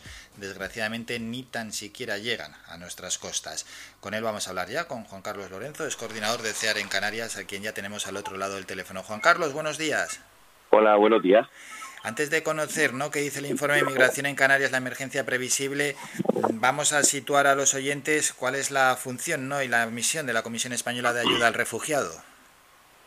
Sí, CEAR es una entidad social que lleva desde el año 86 prestando sus servicios en Canarias, principalmente defendiendo derechos, en especial el derecho de asilo, y trabaja con personas migrantes, personas solicitantes de asilo, personas refugiadas, personas apátridas y personas migrantes en general en situación de vulnerabilidad. ¿Qué hacemos? Pues hacemos o intentamos desarrollar un proceso de intervención integral en el que la acogida, la intervención social, el asesoramiento jurídico, la atención psicológica, la atención que tiene que ver desde los servicios de formación y empleo, pues puedan dar respuesta a las necesidades de las personas, siempre teniendo en cuenta que lo que se pretende es generar proyectos de vida autónomos y dignos o contribuir a ellos. Esa es la realidad y lo que hace SEAR en Canarias. En la actualidad estamos, como, como ustedes saben, radicados en la isla de Gran Canaria principalmente, los municipios de Las Palmas y Santa Cruz de Tenerife y, Santa Lucía, y también tenemos una pequeña oficina en Fuerteventura y un programa de primera acogida de asilo en Tenerife. Esa es la realidad un poquito de SEAR. Bueno, eso es. Y comentar también, ¿quiénes sois los que forman CEAR aquí en Canarias?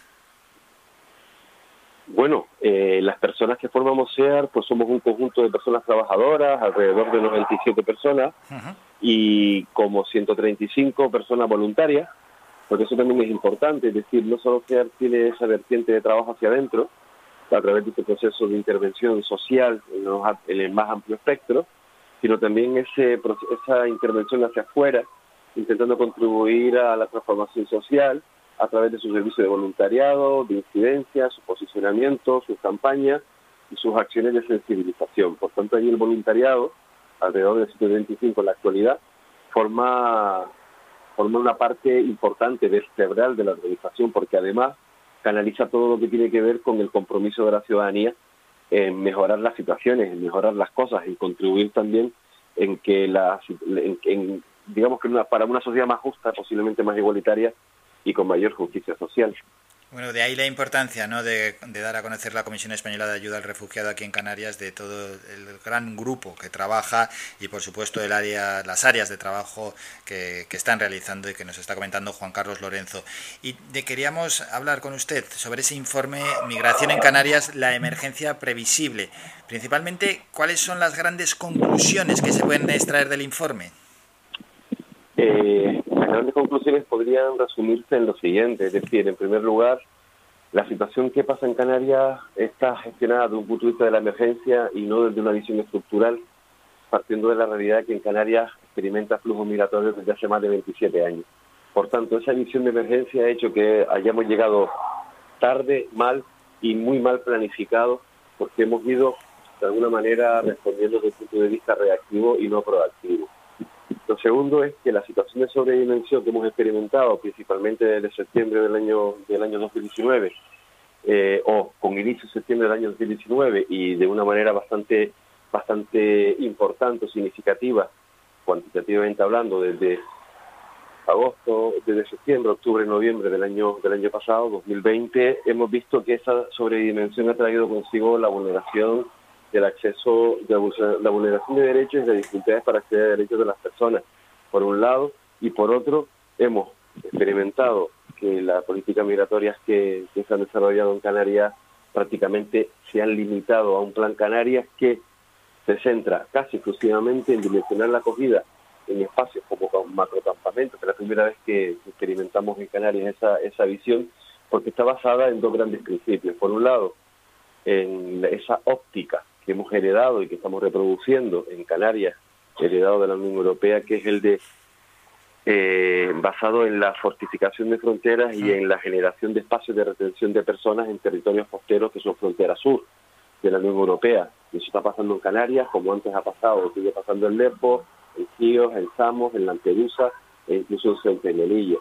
Eso por un lado es un esquema fallido porque solo se basa en eso, en dimensionar la acogida en condiciones que cada vez están siendo más deterioro, están, se están deteriorando progresivamente, y por otro lado en la narrativa de las deportaciones, en el pensar que de esta manera, desde el punto de, vista de resistencia que el gobierno del Estado español está desarrollando en Canarias, las deportaciones pueden ser la opción o la solución para desincentivar los flujos migratorios. Y en medio de todo eso se producen vulneraciones de derechos. Nosotros, ante un panorama de ese tipo, que ya no solo lo constatamos nosotros en el informe, sino también el propio defensor del pueblo y otras organizaciones e instituciones públicas, pues también estamos elaboramos una, una visión propositiva. No quiero que, vean o que veamos la posición de CEAR con una visión simplemente de diagnóstico de una realidad y de crítica de una realidad, sino más bien al contrario, es decir, una realidad pretendemos abordarla de una manera mucho más amplia y con una mirada más larga, algo que lo está haciendo en la actualidad. No se está haciendo en la actualidad porque a la administración este problema le ha sobrepasado o hay una dejación de funciones en torno a la administración en relación a este asunto? Yo creo que ambas funciones podrían ser respuestas eh, o ambas respuestas podrían ser acertadas. Por un lado, entendemos que la situación ha sobrepasado, hubiera sobrepasado a cualquiera, sobre todo cuando no tienes una capacidad de previsión y tienes una visión reactiva de la realidad. Y has tenido tiempo, de alguna manera, quizás no en los inicios, pero sí después, para intentar articular una fórmula pues mucho más coherente, mucho más digna. Eso por un lado.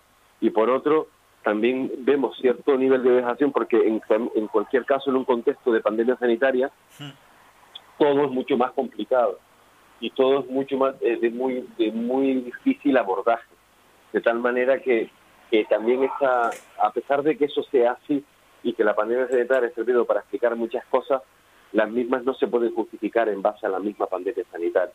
Y entendemos que también ha habido cierta desidia además de la improvisación a la hora de poder desarrollar un digamos que una, una estrategia dentro de las políticas migratorias para abordar la realidad migratoria en Canarias mucho más contundente, mucho más amplio, por lo menos desde el punto de vista de que ante una realidad que es poliédrica tienes que dar una respuesta mucho más poliédrica y no una respuesta unidimensional. Y dentro de esta realidad, en el momento concreto que llegan a las islas, ¿qué le pare ¿cómo le parece la situación en la que viven los migrantes aquí ya en nuestras islas? Bueno, nosotros la fórmula de, de macrocampamento, que es la fórmula que se ha articulado para acoger a las personas, entendemos que es una fórmula que parte con un déficit importante y es complicado sacar algo bueno de una fórmula que para nosotros es insostenible, es insuficiente. Está generando inmovilismo, está generando cronificación de las personas hasta no se sabe cuánto, ni, cuándo, ni, ni, hasta cuándo van a estar en, en, en esta situación y por otro lado también está trayendo consigo la precarización de las condiciones de habitabilidad y de la, y de la sustanciación de necesidades básicas.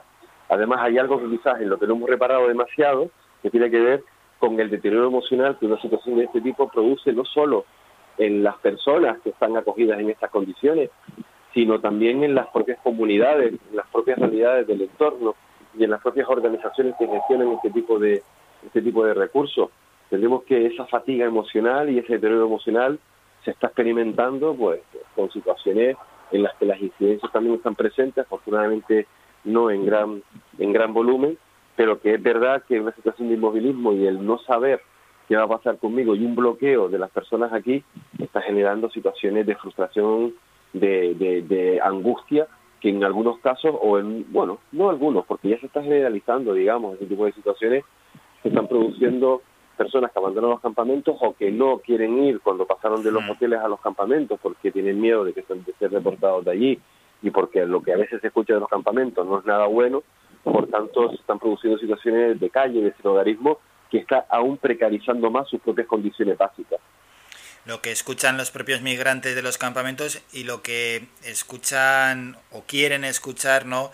En este caso, la ciudadanía sobre diferentes situaciones, porque no sé cómo valoran desde CEAR, a veces en las redes sociales, los rumores, las falsas noticias, ¿no? Que, que, se lanzan, que hasta hace nada estaban inmigrantes viviendo a, casi a todo lujo, decían en los hoteles, noticias que salen también sobre la vida dentro de los campamentos, esto al final, eh, ¿cómo afecta a, la propia crisis migratoria?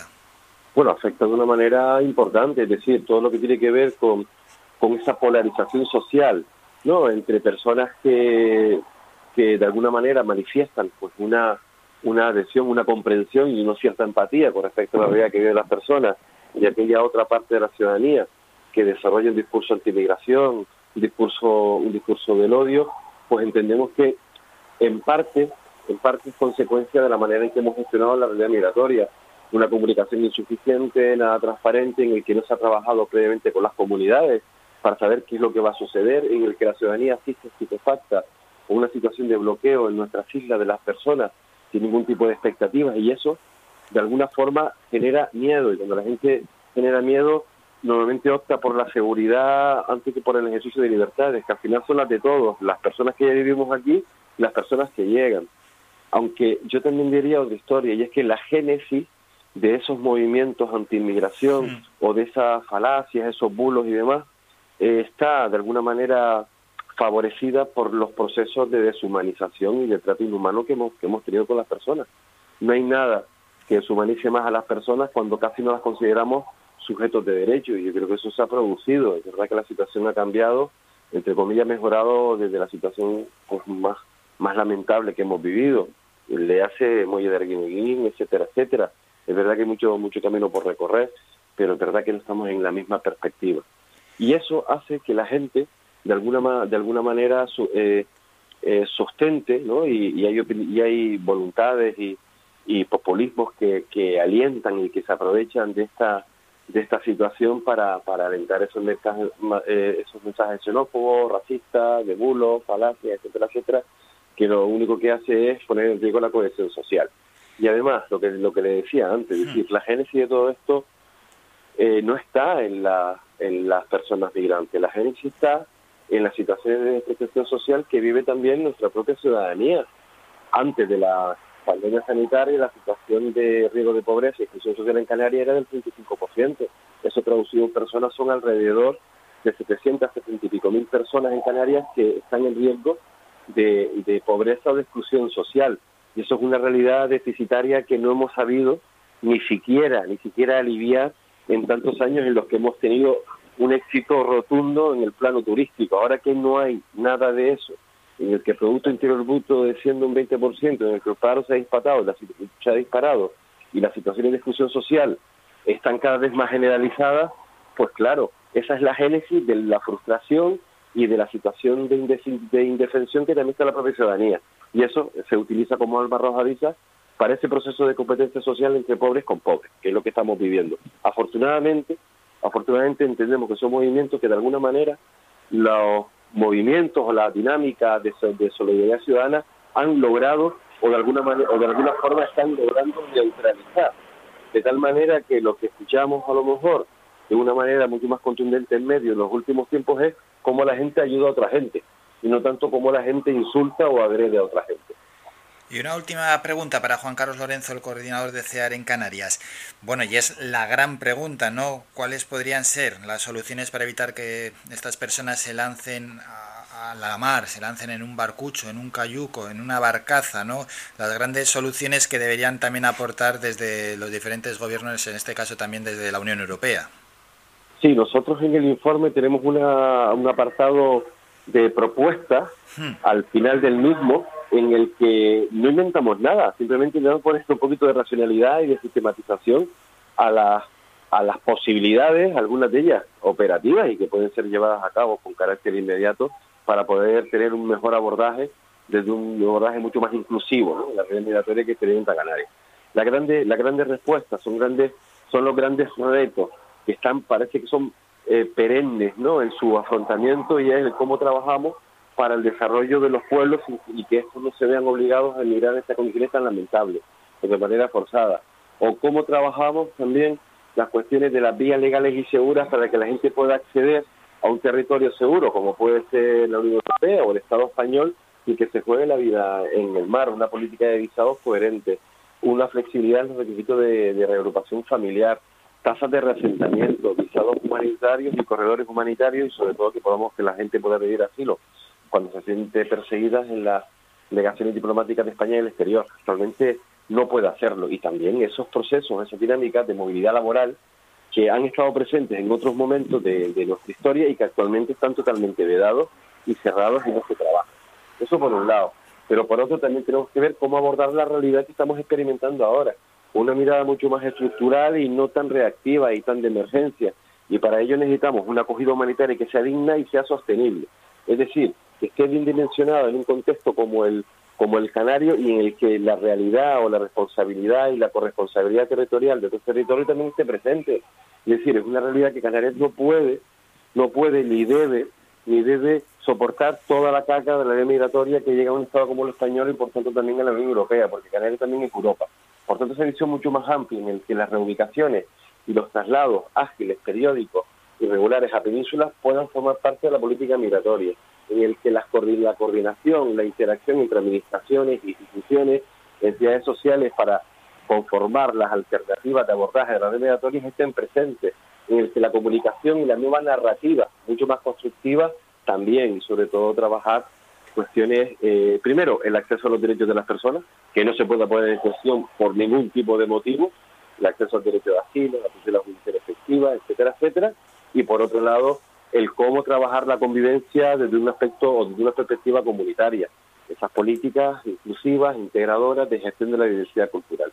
Todo ello conformaría para nosotros un panorama mucho más coherente y mucho más sensible con los derechos de las personas, de todas las personas, los que ya vivimos aquí y aquellos que vienen buscando de alguna manera cierto horizonte vital o cierto espacio seguro porque están perseguidos en su país de origen.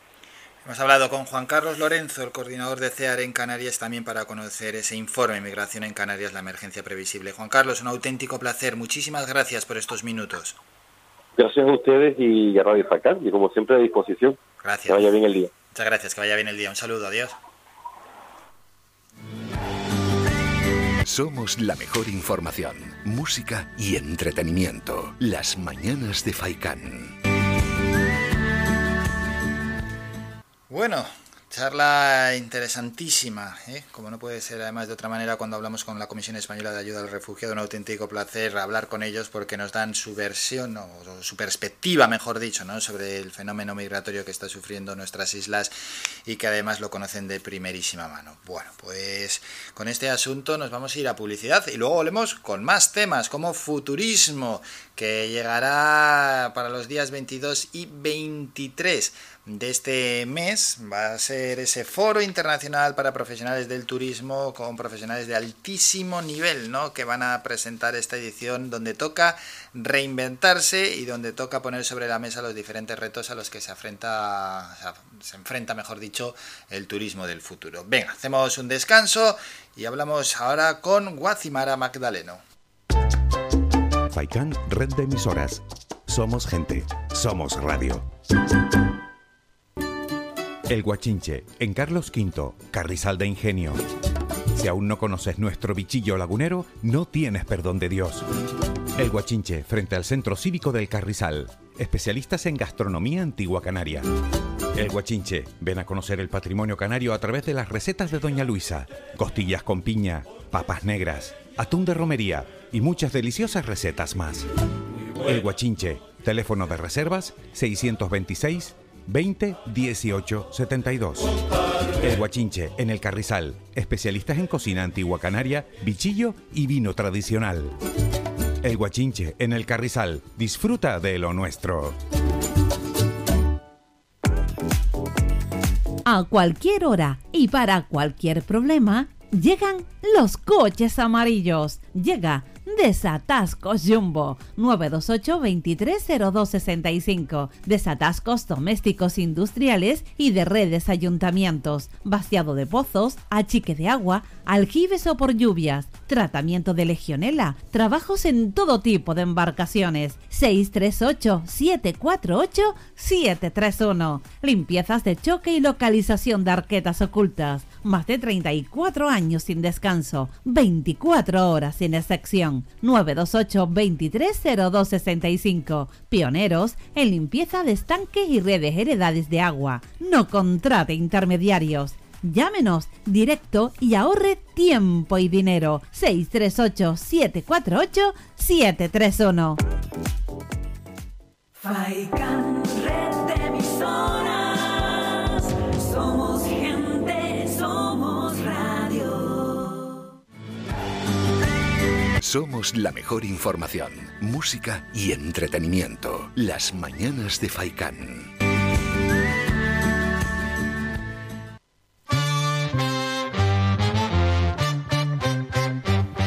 Cielos muy despejados, aquí fuera de los estudios de Radio Faikan en Telde, cielos que miramos a través de la ventana donde pues un montón de, coches están pasando a través de la autovía y donde ven el edificio de Radio Faikan. Tenemos que ir con más protagonistas, vamos a hablar de futurismo y lo vamos a hacer con su directora Guacimara Magdaleno, Futurismo 2021, ese foro internacional para profesional del turismo que llega en una nueva edición. Guacimara, buenos días.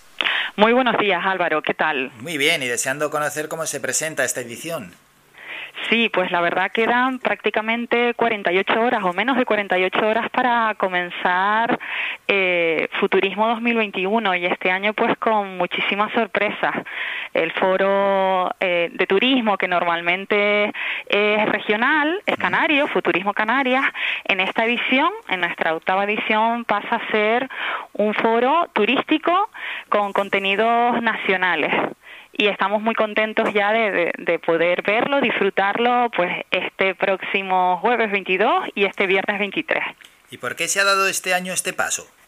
Bueno, el paso viene dado pues por una situación eh, sencilla, pues el, el, 2020 como año de crisis y, y de pandemia, eh, el foro tuvo que reconvertirse eh, de un foro presencial masivo mm, que se celebra cada año en el mes de abril, pues tuvimos que aplazarlo hasta el mes de octubre por la situación de sanitaria y en el mes de octubre como eh, veíamos que no se podía hacer presencial pues tuvimos que reconvertirnos a un formato online televisivo y nos dimos cuenta, pese a que teníamos um, contenidos eh, puramente canarios para los profesionales y para los empresarios canarios turísticos, nos dimos cuenta que eh, las inscripciones al foro se daban desde todas partes de, de, España y desde muchos países de fuera. Y bueno, pues muchos profesionales de, de toda la geografía española, Baleares, Valencia, Andalucía, estuvieron muy interesados de lo que ocurría o de lo que le preocupaba al sector empresarial turístico en Canarias. Y pues por esta misma razón eh, tomamos la decisión ahora para el 2021 de abrir eh, nuestras puertas hacia el exterior eh, y es un foro hecho en Canarias uh -huh. a, hacia el mundo. Eh, ahora en estos momentos tenemos más de 3.000 inscritos y eh, una participación de profesionales y empresarios de 32 países. Y estamos, bueno, muy sorprendidos y muy ilusionados. Qué bueno, ¿eh? Y esas cifras, es que esto ya os da una dimensión muy grande. Sí. Tremendo. En octubre tenemos, tuvimos ya unas 62.000 visualizaciones y bueno, ahora esperemos pues romper todas esas estadísticas y seguramente pues lo va a ver mucha gente. Eh, toda Latinoamérica, bueno, profesionales de toda Latinoamérica están inscritos, también de Estados Unidos, gente de Europa, países de África. Eh, impresionante, la acogida está siendo increíble. Eso es, y aparte de poner en valor ¿no? y los retos del futuro para el turismo, también sirve para, pues lógicamente, para fomentar las islas. Correcto, para poner en valor lo que es eh, la marca Canarias, ¿no? La imagen de nuestras islas como destino eh, como destino referente a nivel mundial eh, y eso es importante. También haremos una promoción muy bonita de, de, nuestras islas y de muchos municipios eh, canarios turísticos y no turísticos. Y no turísticos también.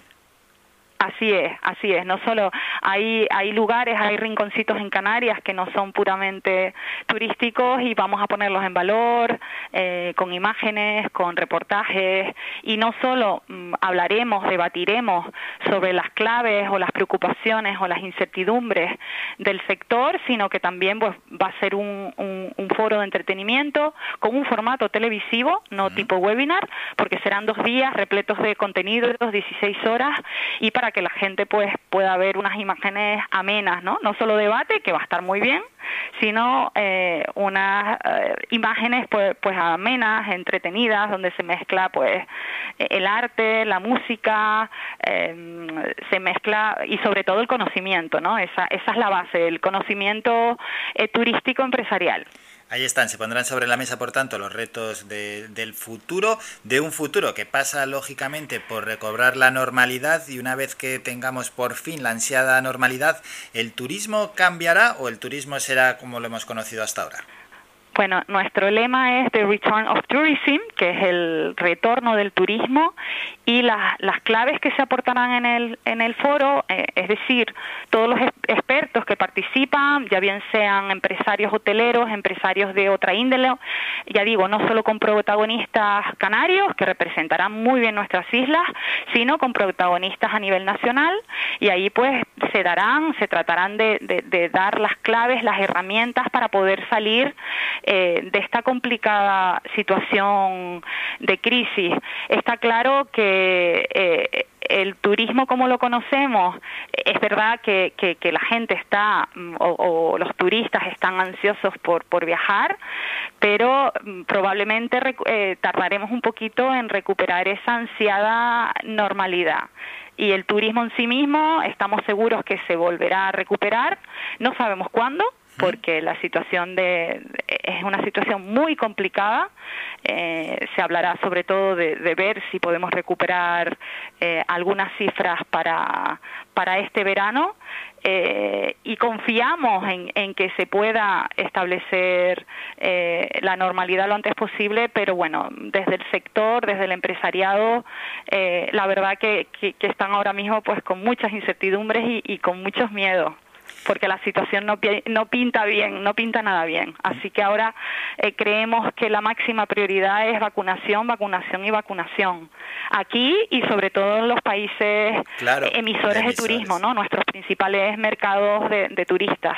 Esos países emisores donde también, pues bueno, hay que tener muy en cuenta las restricciones que allí se impongan, ¿verdad? Como hemos conocido hasta hace poco, las posibles restricciones que se impongan en el Reino Unido y cómo nos puede afectar eso, al igual que cómo nos puede afectar el certificado digital verde de vacunación. Verde digital, sí, Sí. el certificado, el tan eh, popular certificado de vacunación, pasaporte sanitario y ahora mismo pues la nueva nomenclatura que le va a dar o que le está dando ya la Comisión Europea es el certificado verde digital que esperemos que se ponga en marcha pues en junio, en un par de meses. Tendremos a dos altos funcionarios de la Comisión Europea eh, hablando sobre, sobre este tema también en el foro. sobre ese tema y luego lo que has comentado hasta hace ahora es los diferentes mercados, ¿no? Que también se van a poner sobre la mesa que se que van a estar en futurismo porque claro no es lo mismo eh, el mercado peninsular el que quizás Correcto, tiene el- otras fechas correcto, marcadas a las que, que puede el- tener el mercado que el alemán, Sí. eh, que muy bien funciona en nuestras islas, como el,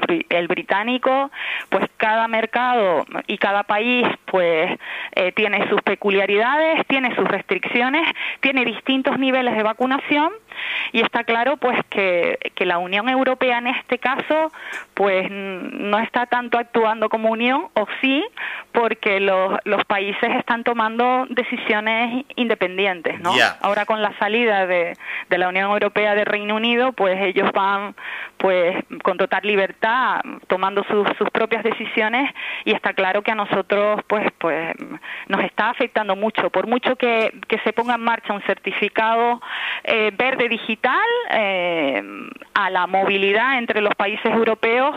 Si cada uno de los países toma sus propias decisiones restrictivas vamos a estar en la misma situación. Y eso es algo que también pues preocupa a, a- a todo el sector. Y, y vamos vamos a tratar pues todos estos temas pues desde desde el tema de la ampliación de, lo- de los ERTE pues todo lo que le preocupa al sector hotelero al sector hote- eh, extra hotelero también porque tenemos que tener en cuenta que el turismo no es solo eh, hoteles el turismo somos todos prácticamente y, y, y sobre todo también aquí en Canarias. Claro, y ese sector hotelero y, esta, y extra eh, hostelero, mm, al abrirlo al mercado nacional, el eh, futurismo, esta sección, este año, perdón, esta edición, claro, es que es, es muy diferente porque que el 70% de la vacunación, como promete el gobierno, llegue a final A de agosto, de- de verano, claro, sí, para la temporada buena en Canarias, eh, no le afecta tanto como le puede afectar a la temporada buena en la península que empieza justo pues un poquito antes del verano, o sea que para, para Correcto. determinadas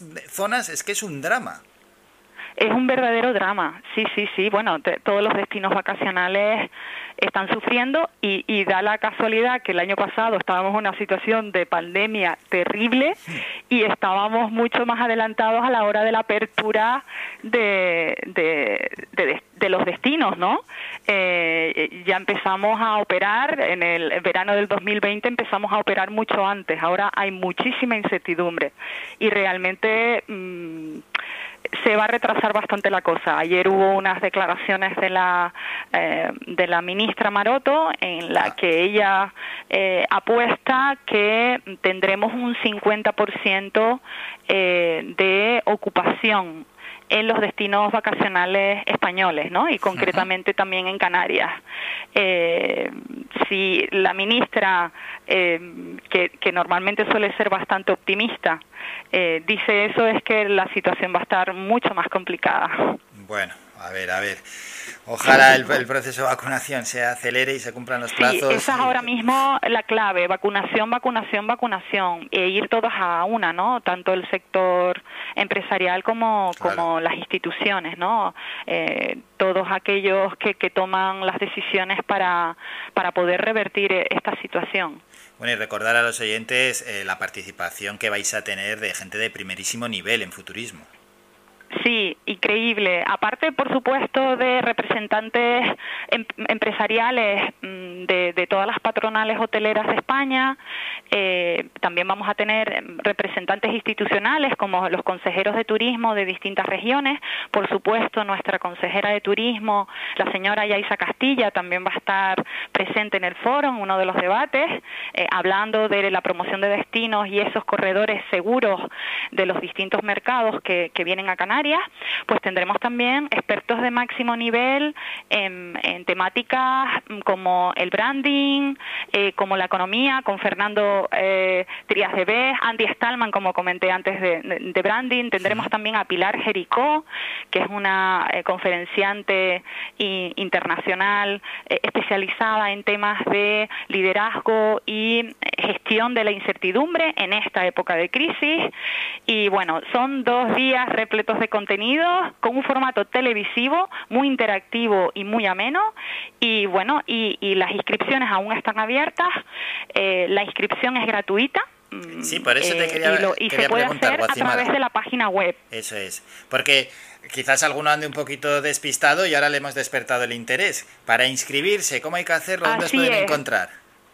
Sí, pues eh, en la, la página web se pueden inscribir mu- de, de una manera muy sencilla en futurismo.es y animamos a, todo aquel que sea eh, profesional del sector turístico, eh, comerciante.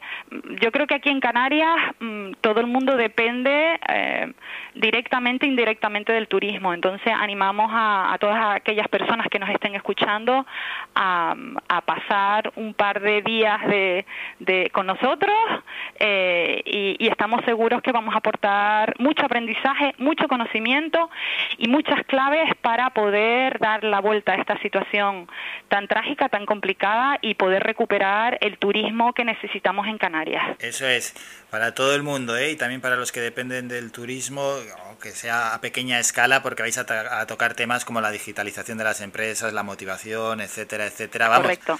Que, que seguro que, que algo van a extraer.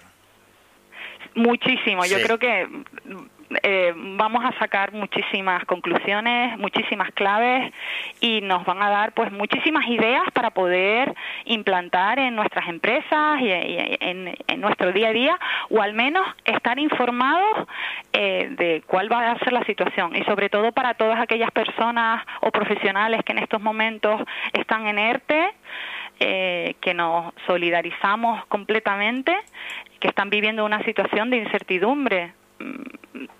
mm, sin precedentes, eh, pues también pues motivarlos y darles al menos la información para que ellos sepan cómo, cómo va a ir la situación en los próximos meses. Y así llega Futurismo 2021 con su versión online.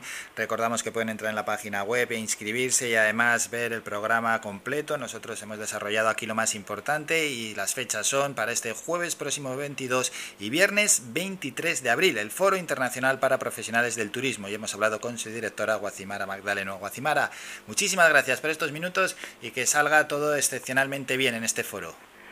Muchísimas gracias Álvaro, a ti y a toda la audiencia por escucharnos y, para, y por acogernos en esta mañana. Gracias, gracias. Somos la mejor información, música y entretenimiento. Las mañanas de Faikán.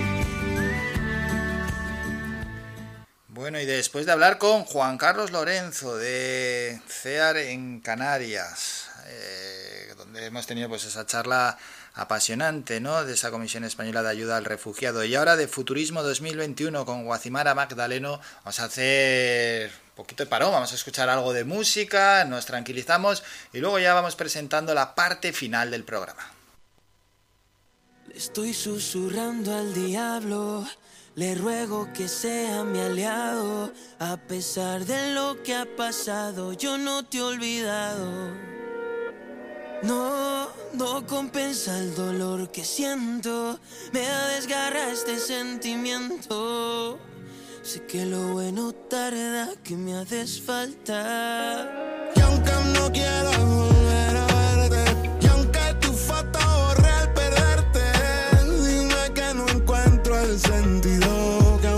pierda gane contigo. Aunque me enseñes a no tenerte, y aunque te lleves toda mi suerte, dime que no encuentro el sentido, que aunque pierda gane contigo. De cero a diez eres inolvidable. Tú me haces falta y me di cuenta tarde. No me canso de esperarte, aunque ya sé que esto no hay segunda parte. Yeah. Mala, mala, juego contigo y pierdo todo. Siempre me ganas, tú y yo somos un TT en una noche en un motel. La verdad es que me haces falta. Y aunque no quiero volver a verte, y aunque tu foto borré al perderte, dime que no encuentro el sentido, que aunque pierda gane contigo. Aunque me enseñes a no tenerte,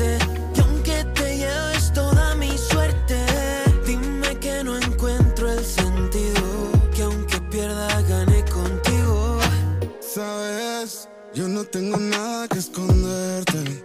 Todo lo que soy es eso. Nada más que eso. Y ahora que me ves, no me trates como el resto. Búscate un buen pretexto.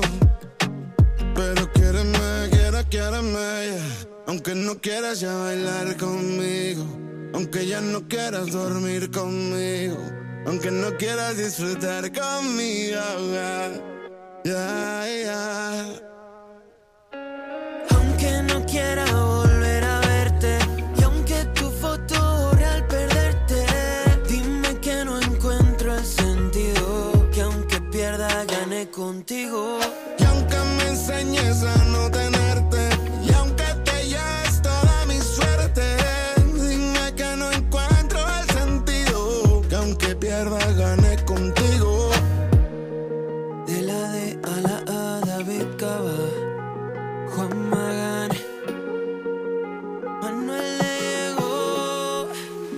David Cava con Juan Magán en esta canción, un David Cava que nos acompañó un jueves en nuestra sección El Incógnito. Nos toca hacer un descanso, nos vamos a ir a publicidad y vamos a recordar lo que tenemos luego ya para la parte final del programa. Iremos a las 11 con el último boletín informativo y luego la voz del derecho con nuestro abogado Pablo López.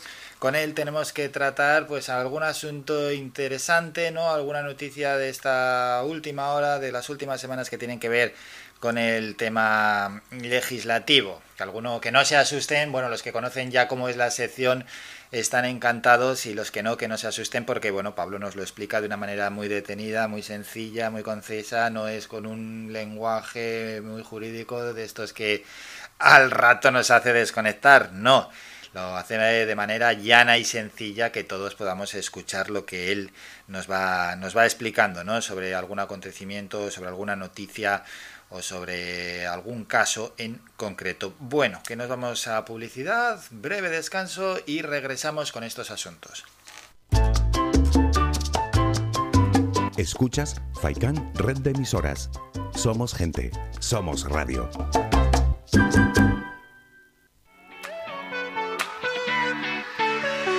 Lo mejor del mar está en la pescadería de pescadores de Arguineguín, abierto de martes a viernes de 8 a 3 de la tarde y los sábados de 8 a 4 de la tarde. Domingos y lunes cerrado por descanso del personal. Aparcamiento gratuito para todos nuestros clientes. Realizamos reparto a domicilio en Arguineguín y en el resto del municipio de Mogán los miércoles. Y los viernes en Maspalomas. Teléfono de contacto 649 61 15 22. Pescadería de Pescadores de Arguineguín. Lo mejor del mar.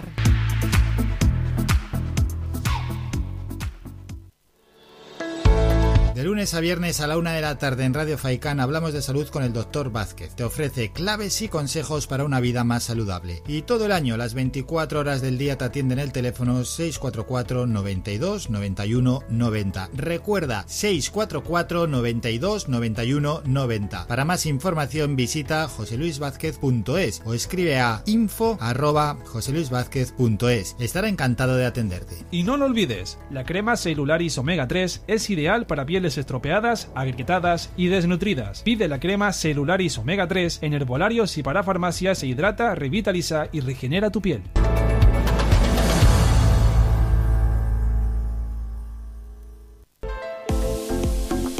Fomenta el amor en Floristería Siempre Viva. Di lo que quieras y cuando quieras.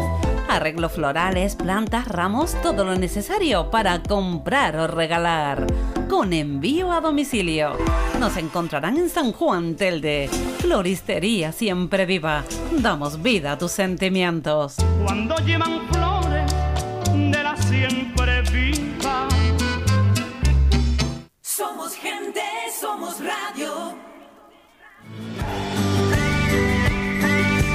Escuchas Las Mañanas de Faicán con Álvaro Fernández.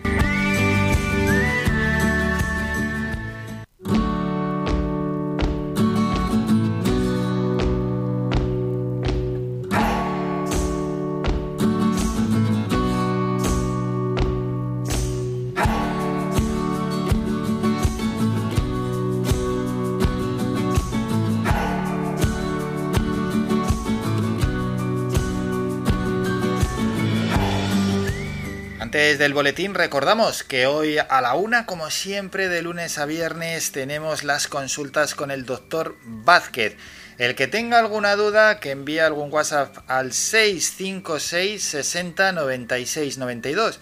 656 60 96 92. Ese es el WhatsApp, pero lo que siempre recomendamos con las citas del programa del doctor Vázquez, llamar en directo, porque al final siempre surge alguna duda, ¿no? Cuando da el nombre, ay, no lo terminas de coger bien. Y claro, si tú estás llamando al 928 70 75 25 y has pulsado el 1 en ese teléfono que es gratuito, al no coger bien el nombre dices, doctor, doctor, para, para, para, y repíteme otra vez el nombre. Y él lo repite porque muchas veces pues hay dudas con el nombre. Venga, que son las 11 y hay que ir con el boletín.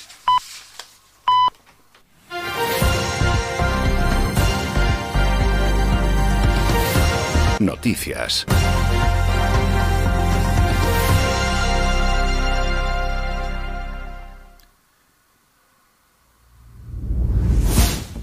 Vamos con el boletín. Canarias ha registrado 203 contagios de COVID-19 en las últimas 24 horas por los 168 de la jornada precedente, en las que no ha habido nuevos fallecimientos, aunque sí hay 12 pacientes más hospitalizados que el domingo. Los contagios son los siguientes: en Tenerife 123, en Gran Canaria 68 nuevos, Lanzarote 6 y Fuerteventura 6 también.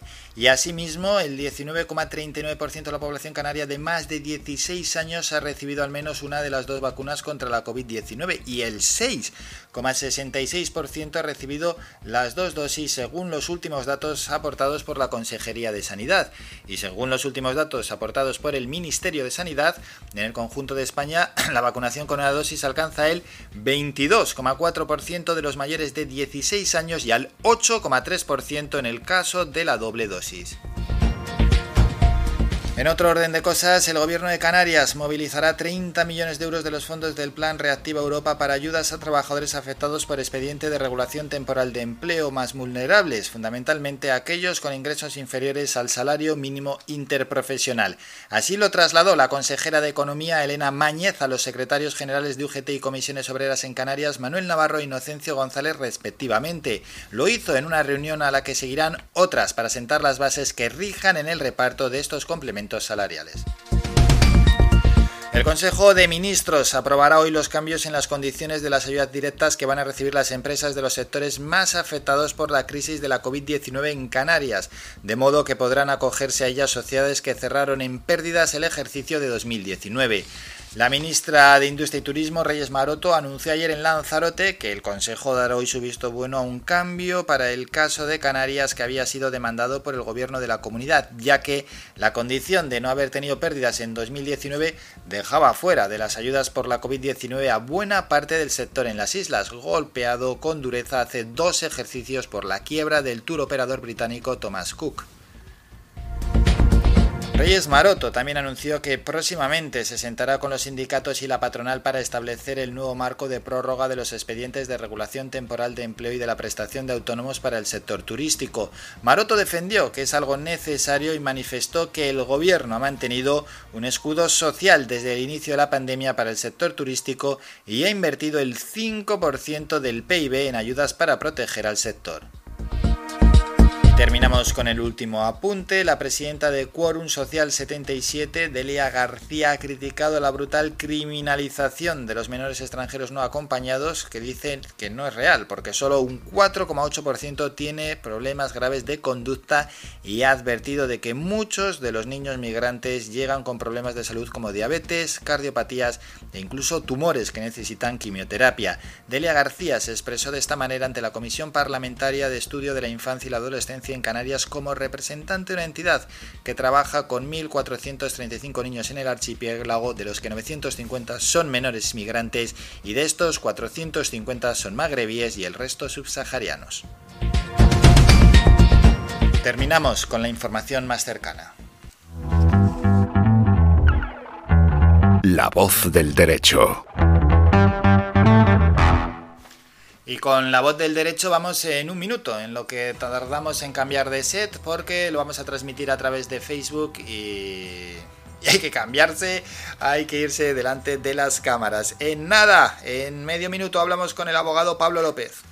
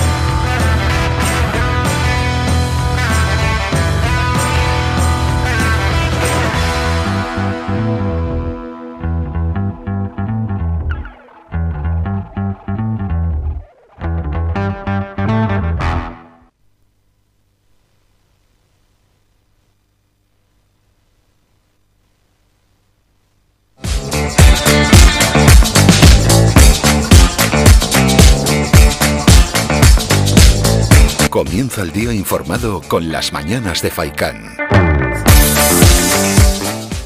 Bueno, ya hemos cambiado de set, ya estamos donde habitualmente emitimos en directo para Facebook y eso es lo que vamos a hacer con nuestra sección La Voz del Derecho y con nuestro abogado Pablo López, a quien ya saludamos. Pablo, buenos días. Hola, buenos días Álvaro, ¿qué tal? Bien, bien, bien. Deseando ya charlar otra semana más, otro martes y conocer diferentes aspectos y diferentes noticias, ¿no? Hoy tenemos varias para analizar. ¿Con cuál vamos hoy? Bueno, pues la actualidad jurídica nos viene en esta ocasión desde la isla de Tenerife, donde hace unos días se ha sabido que el juzgado de instrucción número 3 de Santa Cruz ha dictado un auto por el que imputa al exalcalde don Miguel Cerolo, que en la actualidad se encuentra en prisión por el caso de las Teresitas, y a don Pablo Abril Martorell, ex consejero delegado de la empresa pública en masa, por presuntos delitos de prevaricación y malversación de fondos públicos.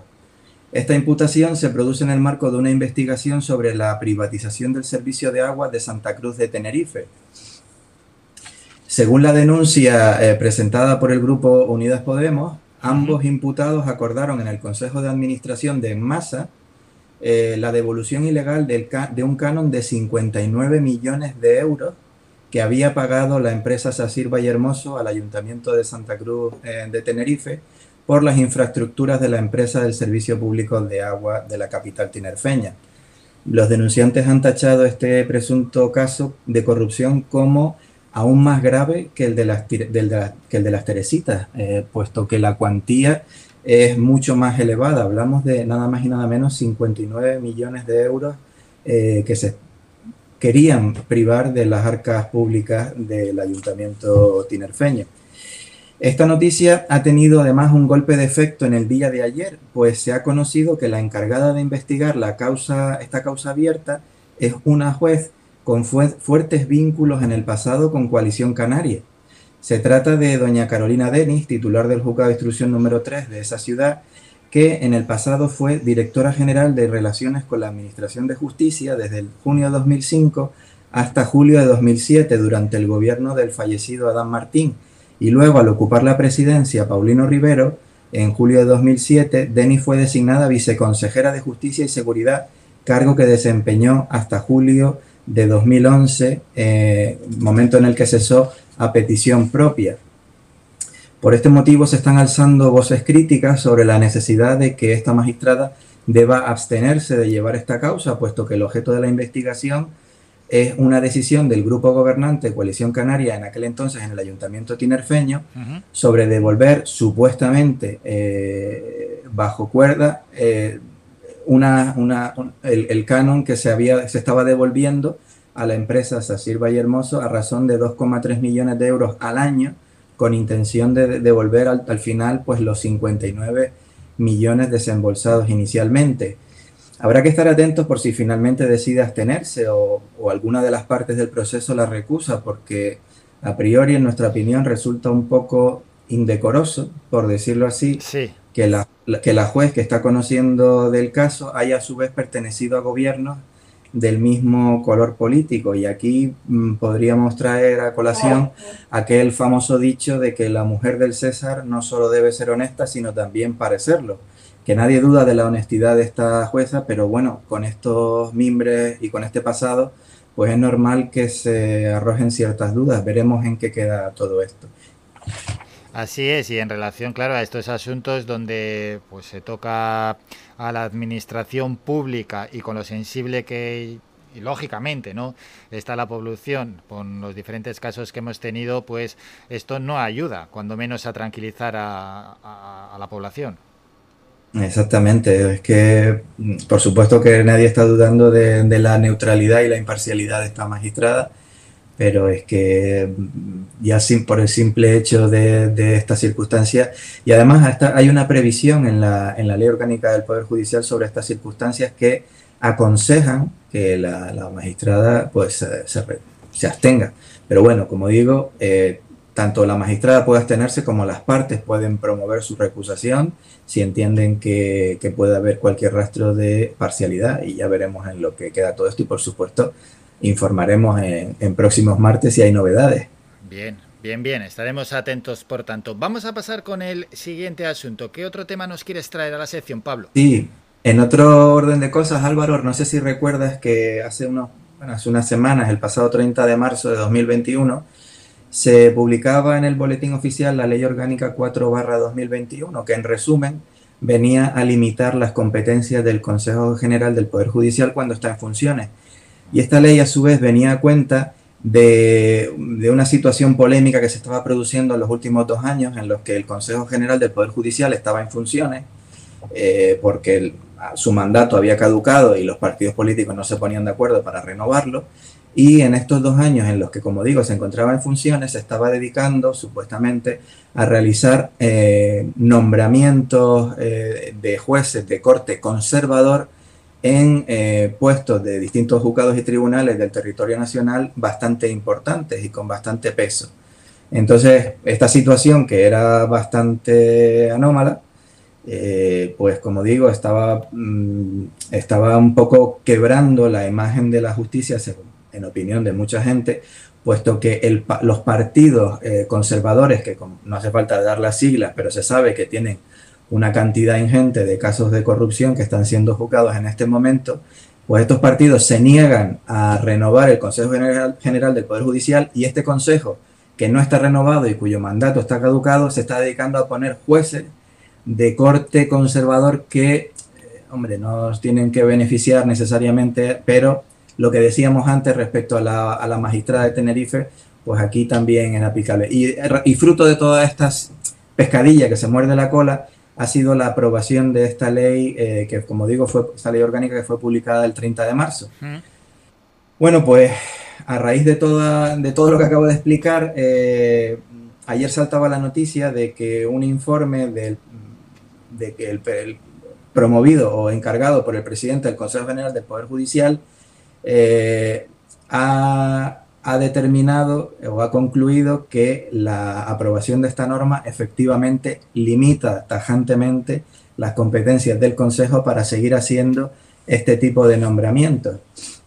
Bueno, pues esto ha, generado, ha venido generando, como digo, esta ley ha venido generando una gran controversia, puesto que desde ciertos sectores, naturalmente conservadores, se ha estado denunciando que esto supone una injerencia en el Poder Judicial y que se estaba, no se estaba respetando la, la separación de poderes. Nada, no dicen nada de los dos años anteriores que se ha estado haciendo lo que ya he dicho, ¿no? Pero bueno, esta ley que, que ha bloqueado estos nombramientos eh, hasta que se renueve el Consejo por los cauces legales y constitucionales, pues como digo, ha generado esta controversia y, determinadas incluso eh, asociaciones de jueces de corte conservador, pues han llegado a mandar cartas a Bruselas eh, denunciando que estaba en riesgo claro la violación del Estado de Derecho en España.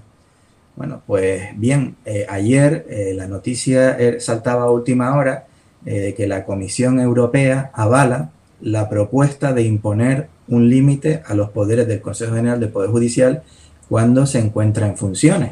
Es decir, ya Bruselas está empezando a dar a entender de que este límite es ajustado a la normativa europea, a la normativa comunitaria. Concretamente, eh, la vicepresidenta de Europea de Valores y Transparencia ha acabado avalando esta actuación, afirmando tras una, una reunión con el ministro de Justicia de que la reciente reforma que limita los poderes del Consejo General cuando tiene miembros en funciones, en principio parece estar en línea con el Estado de Derecho y con los controles y el equilibrio de poder en España. Entonces, toda esta algarabía o todo este polvo que se ha levantado en relación a la aprobación de esta ley, que como digo, viene a intentar corregir una situación anómala que se viene produciendo durante dos años y que ha sido duramente criticado incluso por asociaciones de jueces, pues Bruselas acaba de, de dar una primera, una comunicado preliminar diciendo que, que, es perfectamente ajustada a la normativa de derecho comunitario. Veremos eh, en un estudio más, más profundo y cuando se, se, siga avanzando en esto y se dicte un informe más, más exhaustivo, pues veremos cómo, cuál es el pronunciamiento de, de, la Comisión Europea. Pero bueno, en principio parece que no, no ha supuesto tampoco ninguna sorpresa para esta, para esta miembro de, de la Comisión Europea. Y, y bueno, eh, a veces no es tanto, Álvaro, el, el sí. ruido que se monta en, alrededor de las cosas, sino sino el fondo, ¿no? Y en este caso parece que no, no tenían mucha eh, rigurosidad, no tenían mucho sentido estas críticas que se estaban haciendo, ¿no? Bueno, pues de este asunto también estaremos atentos y ya veremos el devenir para traerlo aquí a todos los oyentes. Y para terminar, vamos a hablar de, de un tema diferente, ¿no? A los que hemos tratado la verdad es que si uno coge hoy pues, un periódico de tirada nacional, se encuentra con que las noticias que predominan es sobre el fútbol. Pero claro, no es sobre el resultado de un partido de fútbol. No, no, no.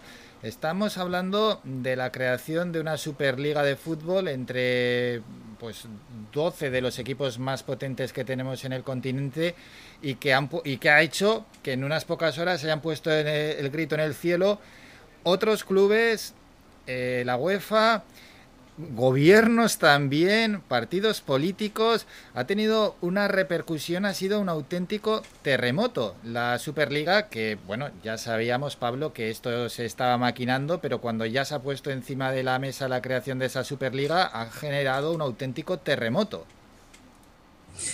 Sí, efectivamente, Álvaro, tú ya sabes que, soy muy futbolero y además ya lo he reconocido en alguna ocasión en abierto comentando alguna noticia, como por ejemplo la del Barça Gate.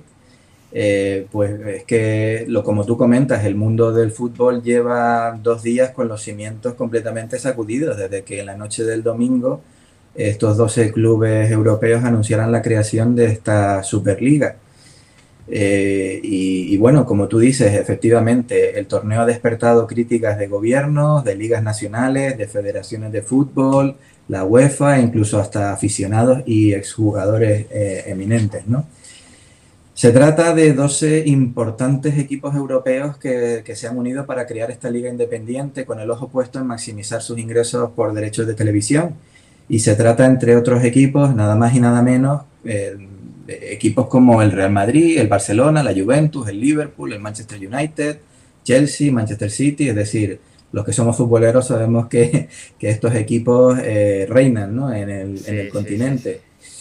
Se estima que esta competición, en caso de seguir adelante y, y, y celebrarse, movería alrededor de unos 10.000 millones de euros. Eh, repito la cifra porque cuesta imaginarse tal cantidad de dinero así a priori, ¿no? 10 mil millones de euros. Millones de, 10 mil millones son, de euros. Son, Pablo, las tan esperadas ayudas que, que llegan de Europa. En este caso, para, para España, por ejemplo, los 10 mil millones de euros, pues nada, pues tranquilamente lo mueve el fútbol. Lo mueve el fútbol en un año, en un año. Eh, casi, casi, nada, ¿no? Eh, los clubes han manifestado en su comunicado que pretenden iniciar el, el torneo en agosto, pero Tú antes mencionabas una cosa importante y es que eh, la UEFA ha salido al paso de, de, esta, de la creación o de la futura creación de esta liga, concretamente Alexander Seferin, que es el presidente de la UEFA, y también algunas ligas europeas han llegado a amenazar con que en caso de seguir adelante se expulsará a los equipos y a los jugadores que Ajá. juegan en ellos de todas las competiciones europeas, es decir, ligas, copas, eh, UEFA, eh, UEFA, Champions League, incluso de la Eurocopa y del Mundial, se ha llegado a decir. Es decir, que estos jugadores hipotéticamente no podrían jugar ni la Eurocopa de este verano ni el futuro ni futuros mundiales, ¿no? Sin embargo, y es aquí donde viene el contenido jurídico de la noticia, porque hasta ahora sí es verdad que hemos estado hablando un poco de fútbol, ¿no? Sí, sí, sí. Eh, y de pasiones y poco más. Sí, eh, eh, en las últimas horas se ha dado a conocer una resolución antimonopolio de la Unión Europea de 2017 que juega a favor de la Superliga y de los jugadores de estos equipos. Eh, y es que hace cuatro años la Comisión Europea decidió que las normas de la Unión Internacional de Patinaje sobre Hielo, que preveían graves sanciones a los atletas que participasen en competiciones de patinaje de velocidad no autorizadas por esta eh, Unión de Patinadores, infringían la ley antimonopolio. Eh, concretamente, la comisaria, la comisaria europea de competencia dijo en aquel momento, en 2017, y cito sus palabras y verán por qué la importancia de esto. Las federaciones deportivas internacionales desempeñan un papel importante en la carrera de los atletas, protegen su salud y seguridad e y, y, la integridad de las competiciones. Sin embargo, las duras sanciones de la Unión eh, Internacional de Patinaje que impone a los patinadores sirven para proteger sus propios intereses comerciales y evitar que otros organicen sus propios eventos.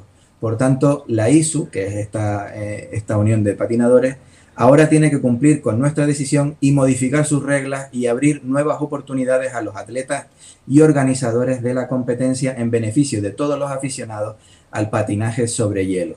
Como puedes ver, eh, Álvaro, sí. esta decisión del 2017 podría ser perfectamente aplicable por analogía a esta Superliga, puesto que eh, está justo exactamente hablando de lo mismo y la UEFA y la FIFA podrían tener un grave, un grave problema con, con la Unión Europea y con las normas de, de la misma. Por tanto, eh, bajo nuestro punto de vista, esta decisión que se tomó en 2017 podría eh, catapultar la, crea la definitiva creación de esta, de esta Superliga y, por supuesto, si la UEFA y la FIFA insisten en oponerse, pues acabarían frente a la, a la, Comisión Europea, comisión que ya ha tomado esta decisión en el pasado y que cuesta creer que vaya a cambiar de criterio, ¿no? Porque las normas desde luego no han cambiado. Pues Así que veremos, veremos. Ante la mayor batalla en la historia del fútbol, sin duda alguna, es, es, la mayor batalla porque por un lado los 12 clubes más importantes que pues tienen unos presupuestos gigantescos si se comparan con otros mismos clubes de sus competiciones y por otro lado están ahí los organismos oficiales. Lo que está claro es que en caso de hacerse la Superliga, la que sería la gran desfavorecida es la actual Liga de Campeones. Así que intereses encontrados y principalmente, pues Pablo, esos intereses económicos, que es que esto ya no es deporte, 10.000 millones que se mueven al año, pues es que lo del deporte queda en un segundo plano y aquí lo que prima es, es sobre todo eso, el factor económico. Totalmente, totalmente. Veremos en cómo acaba este culebrón y por supuesto si hay alguna novedad desde el punto de vista jurídico, pues sí. informaremos puntualmente a la audiencia como cada martes. Esto, esto promete y, y a ver hacia dónde van en este caso los tiros porque va a cambiar el panorama futbolístico en uno u otro sentido. Así que de ello iremos informando. Pablo, nos citamos ya para el próximo martes. Efectivamente, eh, Álvaro, hasta el próximo martes. Saludo, hasta luego compañero, adiós. Saludos, hasta luego.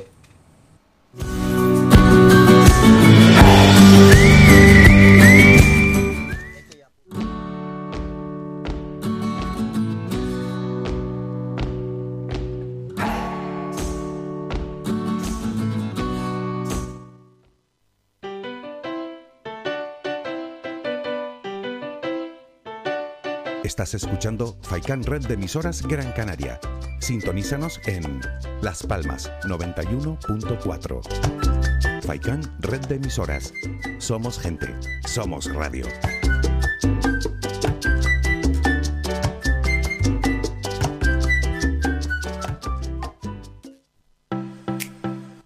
Al restaurante La Cofradía de Pescadores de Arguineguín, bajo la dirección de Manolo El Picao. Abierto los martes y de jueves a domingo, de 12 del mediodía a 11 de la noche. Lunes y miércoles cerrado por descanso del personal. Aparcamiento gratuito para todos nuestros clientes. Especialidad en pescado fresco del día, pulpito frito, gofio escaldado y gran variedad de postres caseros. Restaurante La Cofradía de Pescadores de Arguineguín. Del mar a tu mesa.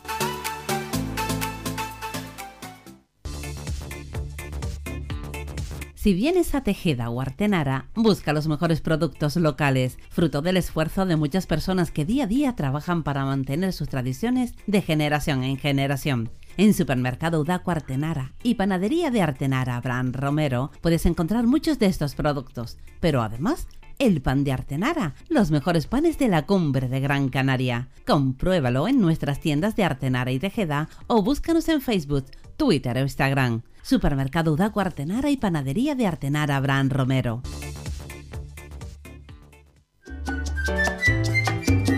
El mejor regalo que te podemos ofrecer en tu red de emisoras Faikan es mucha música, porque es el mejor relax que te ofrecemos durante el día. Escuchas Las Mañanas de Faicán con Álvaro Fernández. Vamos con nada, noticias ya de ultimísima hora porque nos quedan cuatro minutos de programa para cerrar este programa. Tenemos lo siguiente, empezamos por las de tirada nacional. Alemania reclama ya a España un plan de ajuste fiscal para atajar la deuda pública. Berlín B obvia la necesidad de un cambio de rumbo, pide a la OCDE recortes más pronto que tarde y vigilar las pensiones. Bruselas restringe las inversiones que podrán computarse como verdes para evitar abusos. La Comisión aparca hasta finales del año el debate sobre el papel del gas y la energía nuclear para lograr los objetivos climáticos. Ojo a esta noticia, datos del Instituto Nacional de Estadística, la población en España se redujo en 106.000 personas en plena pandemia en 2020, el mayor descenso desde 2015. Hay censadas 47.344.649 habitantes. Bueno, así a números gordos, 47.350.000 habitantes tiene España. Agencias, rápidamente, el gobierno veta la ley del PP para gestionar los fondos europeos con una autoridad independiente. Arrimadas dice que seguirá luchando por Ciudadanos aunque se quedará sin escaños en Madrid y se pedirá su dimisión. Y el juez de Púnica archiva la causa para Cristina Cifuentes y Arturo Fernández. Vamos con los periódicos más cercanos. Empezamos por Canarias 7 a ver con qué está en estos momentos. Un positivo en las raíces obliga al cribado de 600 personas. Ha procedido al aislamiento del inmigrante afectado, así como a sus siete compañeros en otra zona del campamento. Alarma por unas obras en Maspaloma y la presión sostenida en la SUCI coincide con el predominio de la cepa británica en el archipiélago. La provincia, las personas que han superado la COVID superan o deberán vacunarse con una sola dosis. La falta de vacunas para menores de 60 dejan en limbo a profesores y a policías. Canarias inicia la semana con 203 nuevos casos de COVID-19 y ningún fallecido. Y Sanidad realiza eh, un cribado a 600 migrantes en las raíces tras un positivo por coronavirus. Y los trabajadores en ERTE recibirán al menos 100 euros al mes de la comunidad autónoma. En los periódicos deportivos, pues todo en torno a la mencionada Superliga, donde Florentino lo que está diciendo es que esto llega para salvar el fútbol. Se dice Florentino, bueno, por lo menos para salvar a los equipos más poderosos, porque salvar el fútbol es mucho decir. También hay una noticia que dice Neymar máxima rebaja para fichar por el Barça. Y vamos a terminar ya con las tendencias en estos momentos, a ver qué es tendencia en Twitter. Bueno, pues gana de momento los videojuegos, vuelve Pokémon Snap, es la principal tendencia y el resto no ha habido grandes cambios. 20 de abril, celtas cortos, se ha colocado Púnica porque Fenoticias dice archivada la causa de la trama Púnica respecto a Cristina Cifuentes al considerar que no se ha acreditado que participara en la presunta financiación ilegal del PP de la Comunidad de Madrid. Y Cristina Cifuentes que se coloca en octava posición en cuanto a tendencias en estos momentos en la sección de Twitter. Música Bueno, que nos vamos, son las once y media de la mañana, nos citamos para mañana miércoles. A partir de las ocho y media estaremos a lo largo de tres horas con todo el contenido que sea posible, con grandes protagonistas y con las mejores secciones y grandes colaboradores que tenemos aquí en las mañanas de FAICAN.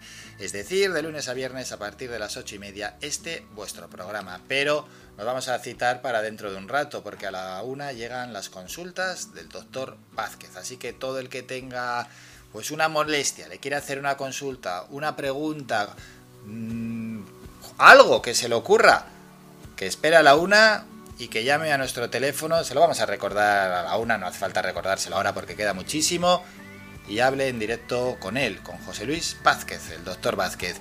Nos citamos, por tanto, para mañana a las ocho y media en este programa y en un rato con el doctor Vázquez, concretamente a la una de la tarde. Hasta luego, adiós, adiós. Ha escuchado Las Mañanas de Faicán con Álvaro Fernández. Le esperamos de lunes a viernes de ocho y media a once y media.